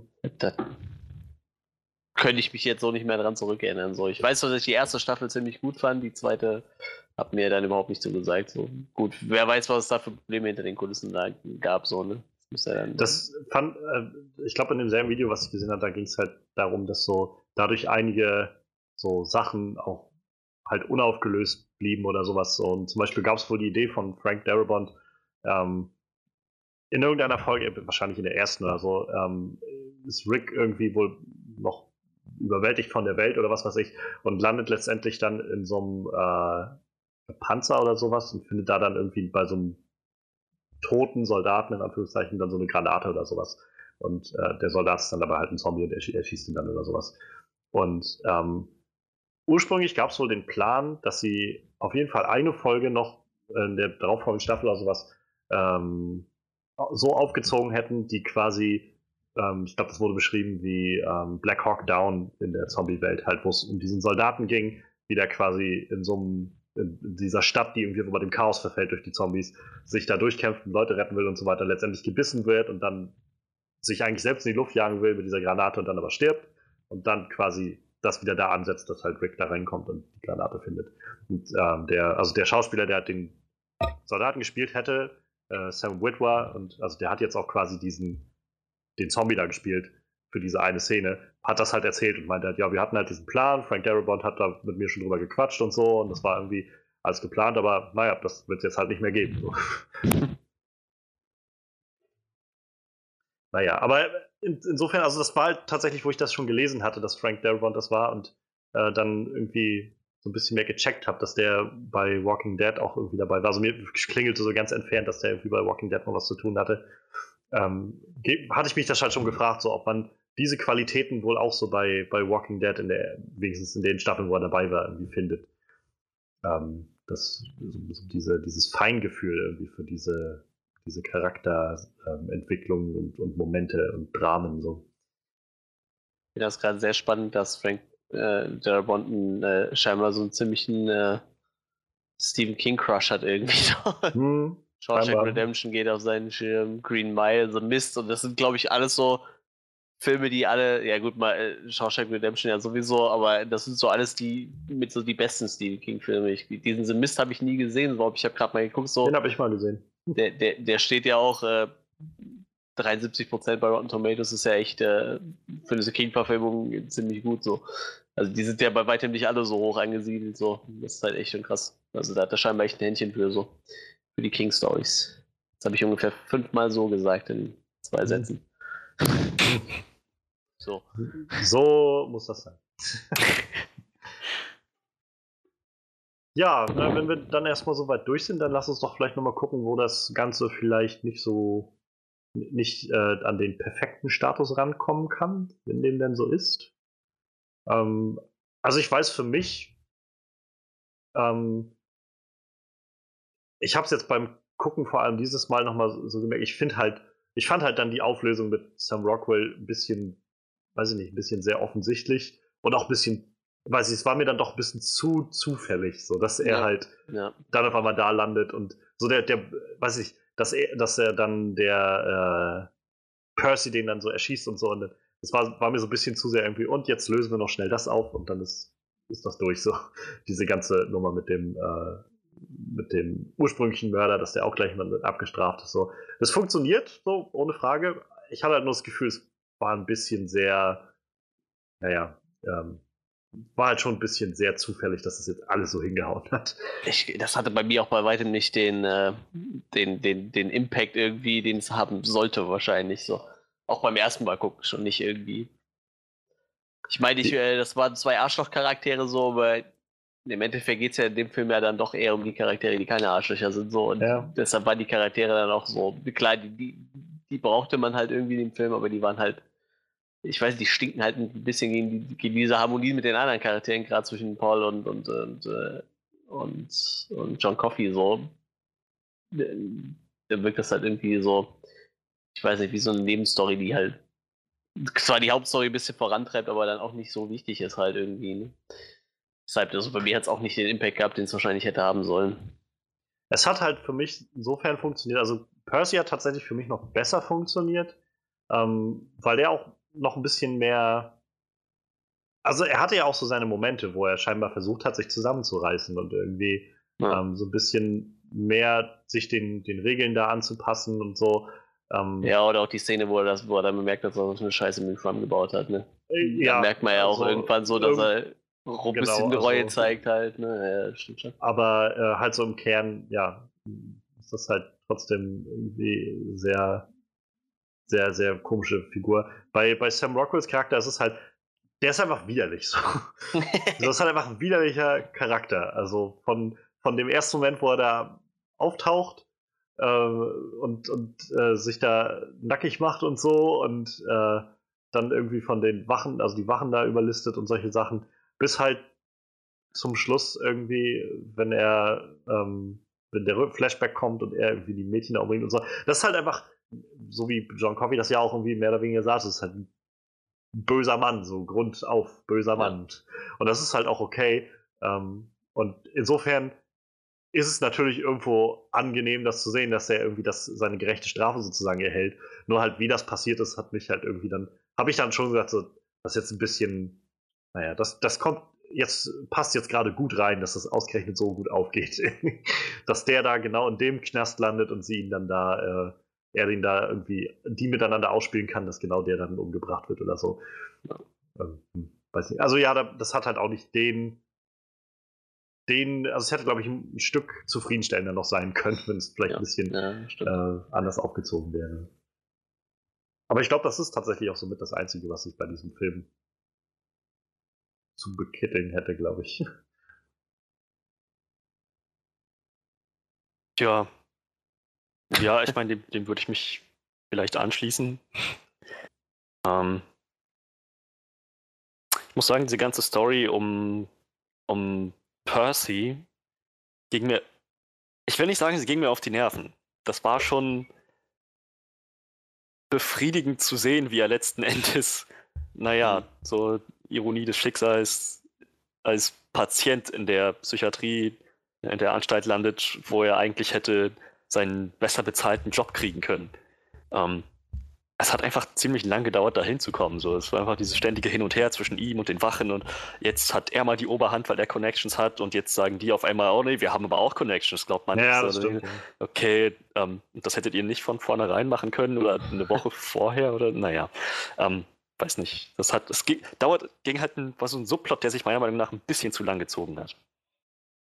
Ja, ich glaube, das kommt halt auch einfach dann dadurch, also dass sie vielleicht auch den Charakter von Percy halt bis zu dem Punkt noch da haben mussten, wo er halt dann äh, den, also äh, Sam Rockwell erschießt so. Und dann muss, muss man das irgendwie so, so überbrücken bis dahin. Ähm, aber ja, ich verstehe, was du meinst. Also ein Stück weit haben sie es halt für mich nochmal hingekriegt, damit, dass, ähm, dass sie halt über einen gewissen Zeitraum ihm schon nochmal gezeigt haben, als nee, er versucht jetzt schon noch sich sich wieder ein, also sich an die Regeln dazu halten und hatte sozusagen die, die Abmachung ja auch getroffen mit, äh, mit Paul. Aber halt danach, ja, das war dann halt schon so ein bisschen, äh, okay, ja, jetzt, wir kennen auch Leute. Ah, das vielleicht ein bisschen spät. Hätte man vielleicht machen können, bevor der irgendwie eines grauenhaften Todes gestorben ist. Ja, ja. Ja, wie sieht es bei dir aus, Manuel? Hast du irgendwie was, was, wo du so das Gefühl hast, das könnte noch, äh, hätte vielleicht noch besser laufen können? Ich hätte gerne eine Mäusestadt gesehen. Nein, Quatsch. Nee. Ja, wie gesagt, wie gesagt, mich hat halt die Geschichte, das, das Ende dann halt auch nicht so gecatcht, aber äh, das Ende von, von, von den zwei, ich nenne es mal Bösewichten so, aber ich glaube, da hört es bei mir dann auch auf. Ja, negativen. Äh, letztendlich, also für mich ähm, und ich glaube auch so generell, der Fo also es ist ja nicht so, dass der Fokus irgendwie auf denen liegt oder so, dass nee, als nee. große Ziel dargestellt wird so mit den beiden, so, sondern irgendwo dreht sich ja dann doch alles mehr um, um Paul und auch gerade John Coffey so, aber ja, es ist halt schade, dass dieser Subplot irgendwie so ein kleines bisschen holprig wirkte am Schluss. Naja. Aber ja, ich meine, dann können wir doch, ähm, dann können wir doch sonst, wenn wir damit auch durch sind, vielleicht so zu unserem, äh, zu unserer schlussendlichen Einschätzung kommen. Äh, it's a classic? Frag ich jetzt einfach mal so. It is definitely a classic. Ich meine, was, was gibt's daran noch zu rütteln? Muss ich, muss ich jetzt noch dafür argumentieren? Nee, also ich, ich glaube mal, Manuel hat sowieso vorgeschlagen und, äh, also Freddy hat auch vorgeschlagen, aber ohne den Film zu kennen. Manuel hat ihn vorgeschlagen als, äh, das sollte ein Klassiker sein. Und äh, ich sag einfach, also kann auch nur jetzt nochmal sagen, nachdem ich den gesehen habe, das ist definitiv ein, ein Klassiker der Filmgeschichte. Also ähm, allein für Tom Hanks und, und Michael Clark Duncans Schauspiel schon, finde ich. Aber darum stimmt einfach so ziemlich alles rundherum. Also sowohl das, das Setting, das Pacing, äh, die Charaktere, das, die ganze Atmosphäre in dem Ding ist der Wahnsinn und äh, die Spannung. Also es auch allein dieser, dieses ganze Gebäude, was sie da haben, das, das hat halt so viel Charakter. Also das, das trieft so von, von einzigartigem Charakter irgendwie, dieser ganze Gebäudeblock, mhm. den wir da, in dem wir irgendwie mehr als zwei Stunden des ganzen Films wahrscheinlich verbringen. Also ja, das ist so rundum irgendwie einfach richtig, richtig gut geworden. Und jetzt habe ich tatsächlich dann auch noch mehr Lust, in Net also seit ich den jetzt gesehen habe, ähm, die Verurteilten Shawshank Redemption dann mal zu schauen. Die Sowohl Filme hatten übrigens beide dasselbe Schicksal. Beide für etliche Oscars nominiert, beide keinen gewonnen und zählen beide trotzdem so mit so den besten Filmen, die es so gibt, halt. Ja. Irgendwie äh, komisch. Naja, Oscars sind halt auch immer so eine, so eine Sache, ne? Also ich meine, ähm, meist ist, du musst halt immer dann bewerten, was gerade in dem Jahr rausgekommen ist. Naja, eben. Gerade viele solche, solche Klassiker kann man oder bewertet man dann nach ein paar Jahren auf einmal ganz anders. Aber ja, ähm, ich hatte, glaube ich, auch noch nachgeguckt gehabt, nachdem ich Green Mile geschaut hatte, ähm, ob der was gewonnen hat. Und es waren, glaube ich, nicht viele Sachen. Ich glaube, es war bestes adaptiertes Drehbuch oder irgend sowas ja. hat der, glaube ich, gewonnen gehabt. Aber der, äh, die ganzen großen Sachen hat er, glaube ich, verloren gehabt. Naja. Kommt vor. Kommt Zeit, kommt, kommt Rat. Ja, so anders. Also, ja, Manu, ich, äh, ich, ich überlasse dir vielleicht sonst auch nochmal ähm, ein, ein letztes It's a Classic, weil du den Film vorgeschlagen hast. Ja, ähm, äh, es ist immer wieder erstaunlich, dass der Meister des Horrors scheinbar äh, seine besten Werke schreibt, wenn er gerade mal äh, sich ein bisschen vom, vom Horror wegbewegt, so, aber ähm, ja, ich weiß nicht. Stephen King kann halt, wenn er will. Ne? ähm, ja, für mich, äh, man kann es halt auch so ranken, wie es wahrscheinlich auch ist, so, die Verurteilten ist halt so on top und dann direkt danach kommt halt zu Green Mile erstaunlicherweise von den Romanen her ist Green Mile tatsächlich noch nicht mal so mein, mein Favorit, da finde ich noch andere ein bisschen cooler, aber von den ganzen King-Verfilmungen ist es halt eine der besten und äh, ist halt auch Leute, ich, ich erwähne halt immer wieder, dass es von Stephen King ist, aber ich glaube, viele Leute, die wissen wahrscheinlich nicht mal, dass er von Stephen King ist, weil es halt kein Horror ist und die einfach mit Stephen King immer Horror ver verbinden so. Und wenn sie sich nicht gerade darüber belesen haben, dann äh, ist es den Leuten wahrscheinlich egal und trotzdem auch für die Leute wahrscheinlich ein. Also man muss nicht kein King-Fan sein, um diesen Film zu mögen. So ist, wie gesagt, einfach. Ist einfach ein Klassiker. Nicht, nicht nur für, für ein King-Buch. Verfilmung ein Klassiker, es ist einfach allgemein ein Klassiker. Ich habe gerade nochmal nachgeguckt, also der liegt bei IMDb so auf, auf Platz 40 halt, ne? Und, und äh, die Verurteilten ist halt. Ich habe keine Ahnung, seit wie vielen Jahren auf, auf Platz 1 halt, ne? Immer noch 9,3 von 10 Sternen. Und Green Mile liegt halt knapp dahinter. Ja, sollte sich jeder mal, äh, die, auch wenn drei Stunden hart klingt, so sollte sich jeder mal hinsetzen und die drei Stunden investieren, so, der wird das keine Minute davon bereuen, auf jeden Fall. Sag es. It, it, it's a classic. Damit hat das Ding jetzt also von drei Idioten aus dem Podcast die, die Marke, das Gütesiegel It's a Classic bekommen. was, was, was ist jetzt im deutschen Kino so angesagt? Äh, Prädikat wertvoll, ne? Oder so. Steht da jetzt immer in dem Film dran, so Prädikat wertvoll. weißt du, jedes Mal, wenn, wenn so der Film Trailer läuft oder sowas, oder äh, dann, dann hörst du immer so, wie einer von uns reinflüstert, It's a classic. ja, ja, das war mal wieder It's a Classic. Ähm, ich glaube, das nächste Mal bin ich wieder dran mit was raussuchen. Und ähm, ich, ich habe so die Hoffnung, dass wir noch dazu kommen, ähm, vielleicht das nächste Mal, dass der dann noch bei Netflix ist, dass wir mal über äh, Stirb langsam reden können. Ich glaube, den würde ich gerne vorschlagen als das, Den habe ich auch tatsächlich nie gesehen und das wäre es auch auf jeden Fall mal Zeit für. Generell, also unabhängig davon, kann ich euch nur sagen, gerade jetzt, dass, also Stirb langsam ist viel Debatten darum, aber ich finde, es ist so der beste Weihnachtsfilm, den es gibt. Also kann man, kann man sich nur geben. So, gerade zur Weihnachtszeit ist es eigentlich grandios. Ja, und ich und meine Freundin, wir gucken dann so wie äh, Santa Slay oder, oder äh, Krampus oder so. also irgendwelche mhm. Horrorfilme zu, zu Weihnachten. Naja. Kann man ja auch machen. Ja, kann man auch machen. Tatsächlich ersteren würde ich aber auch nicht empfehlen als Weihnachtsfilm. Also der Film ist auch als Nicht-Weihnachtsfilm nicht besonders gut. Santa Slay. Ist das nicht der mit Bill Goldberg? Ganz genau. der ist das. Dann habe ich den, glaube ich, sogar mal halb gesehen oder so. ja, der, der hat so seine, seine humoristischen Momente, aber ich meine, Bill Goldberg ist kein guter Schauspieler der Film ist auch nicht sonderlich gut geschrieben. Halt, ne? Es war tatsächlich auch, glaube ich, nur die Zeit, wo ich damals mal Wrestling geguckt habe und dann gedacht habe, hm, ähm, das, da ist Bill Goldberg, das ist ein ziemlich guter Wrestler. Schaust du da mal rein? Ja, der, der Film hat tatsächlich so, das ist wie bei, äh, na gut, nee, bei Jackie Chan sind die Filme ja auch immer relativ unterhaltsam, aber der Film hat am Ende so ein paar Outtakes, wo halt viel schief gegangen ist, was immer. Das finde ich immer ganz, ganz amüsant anzusehen.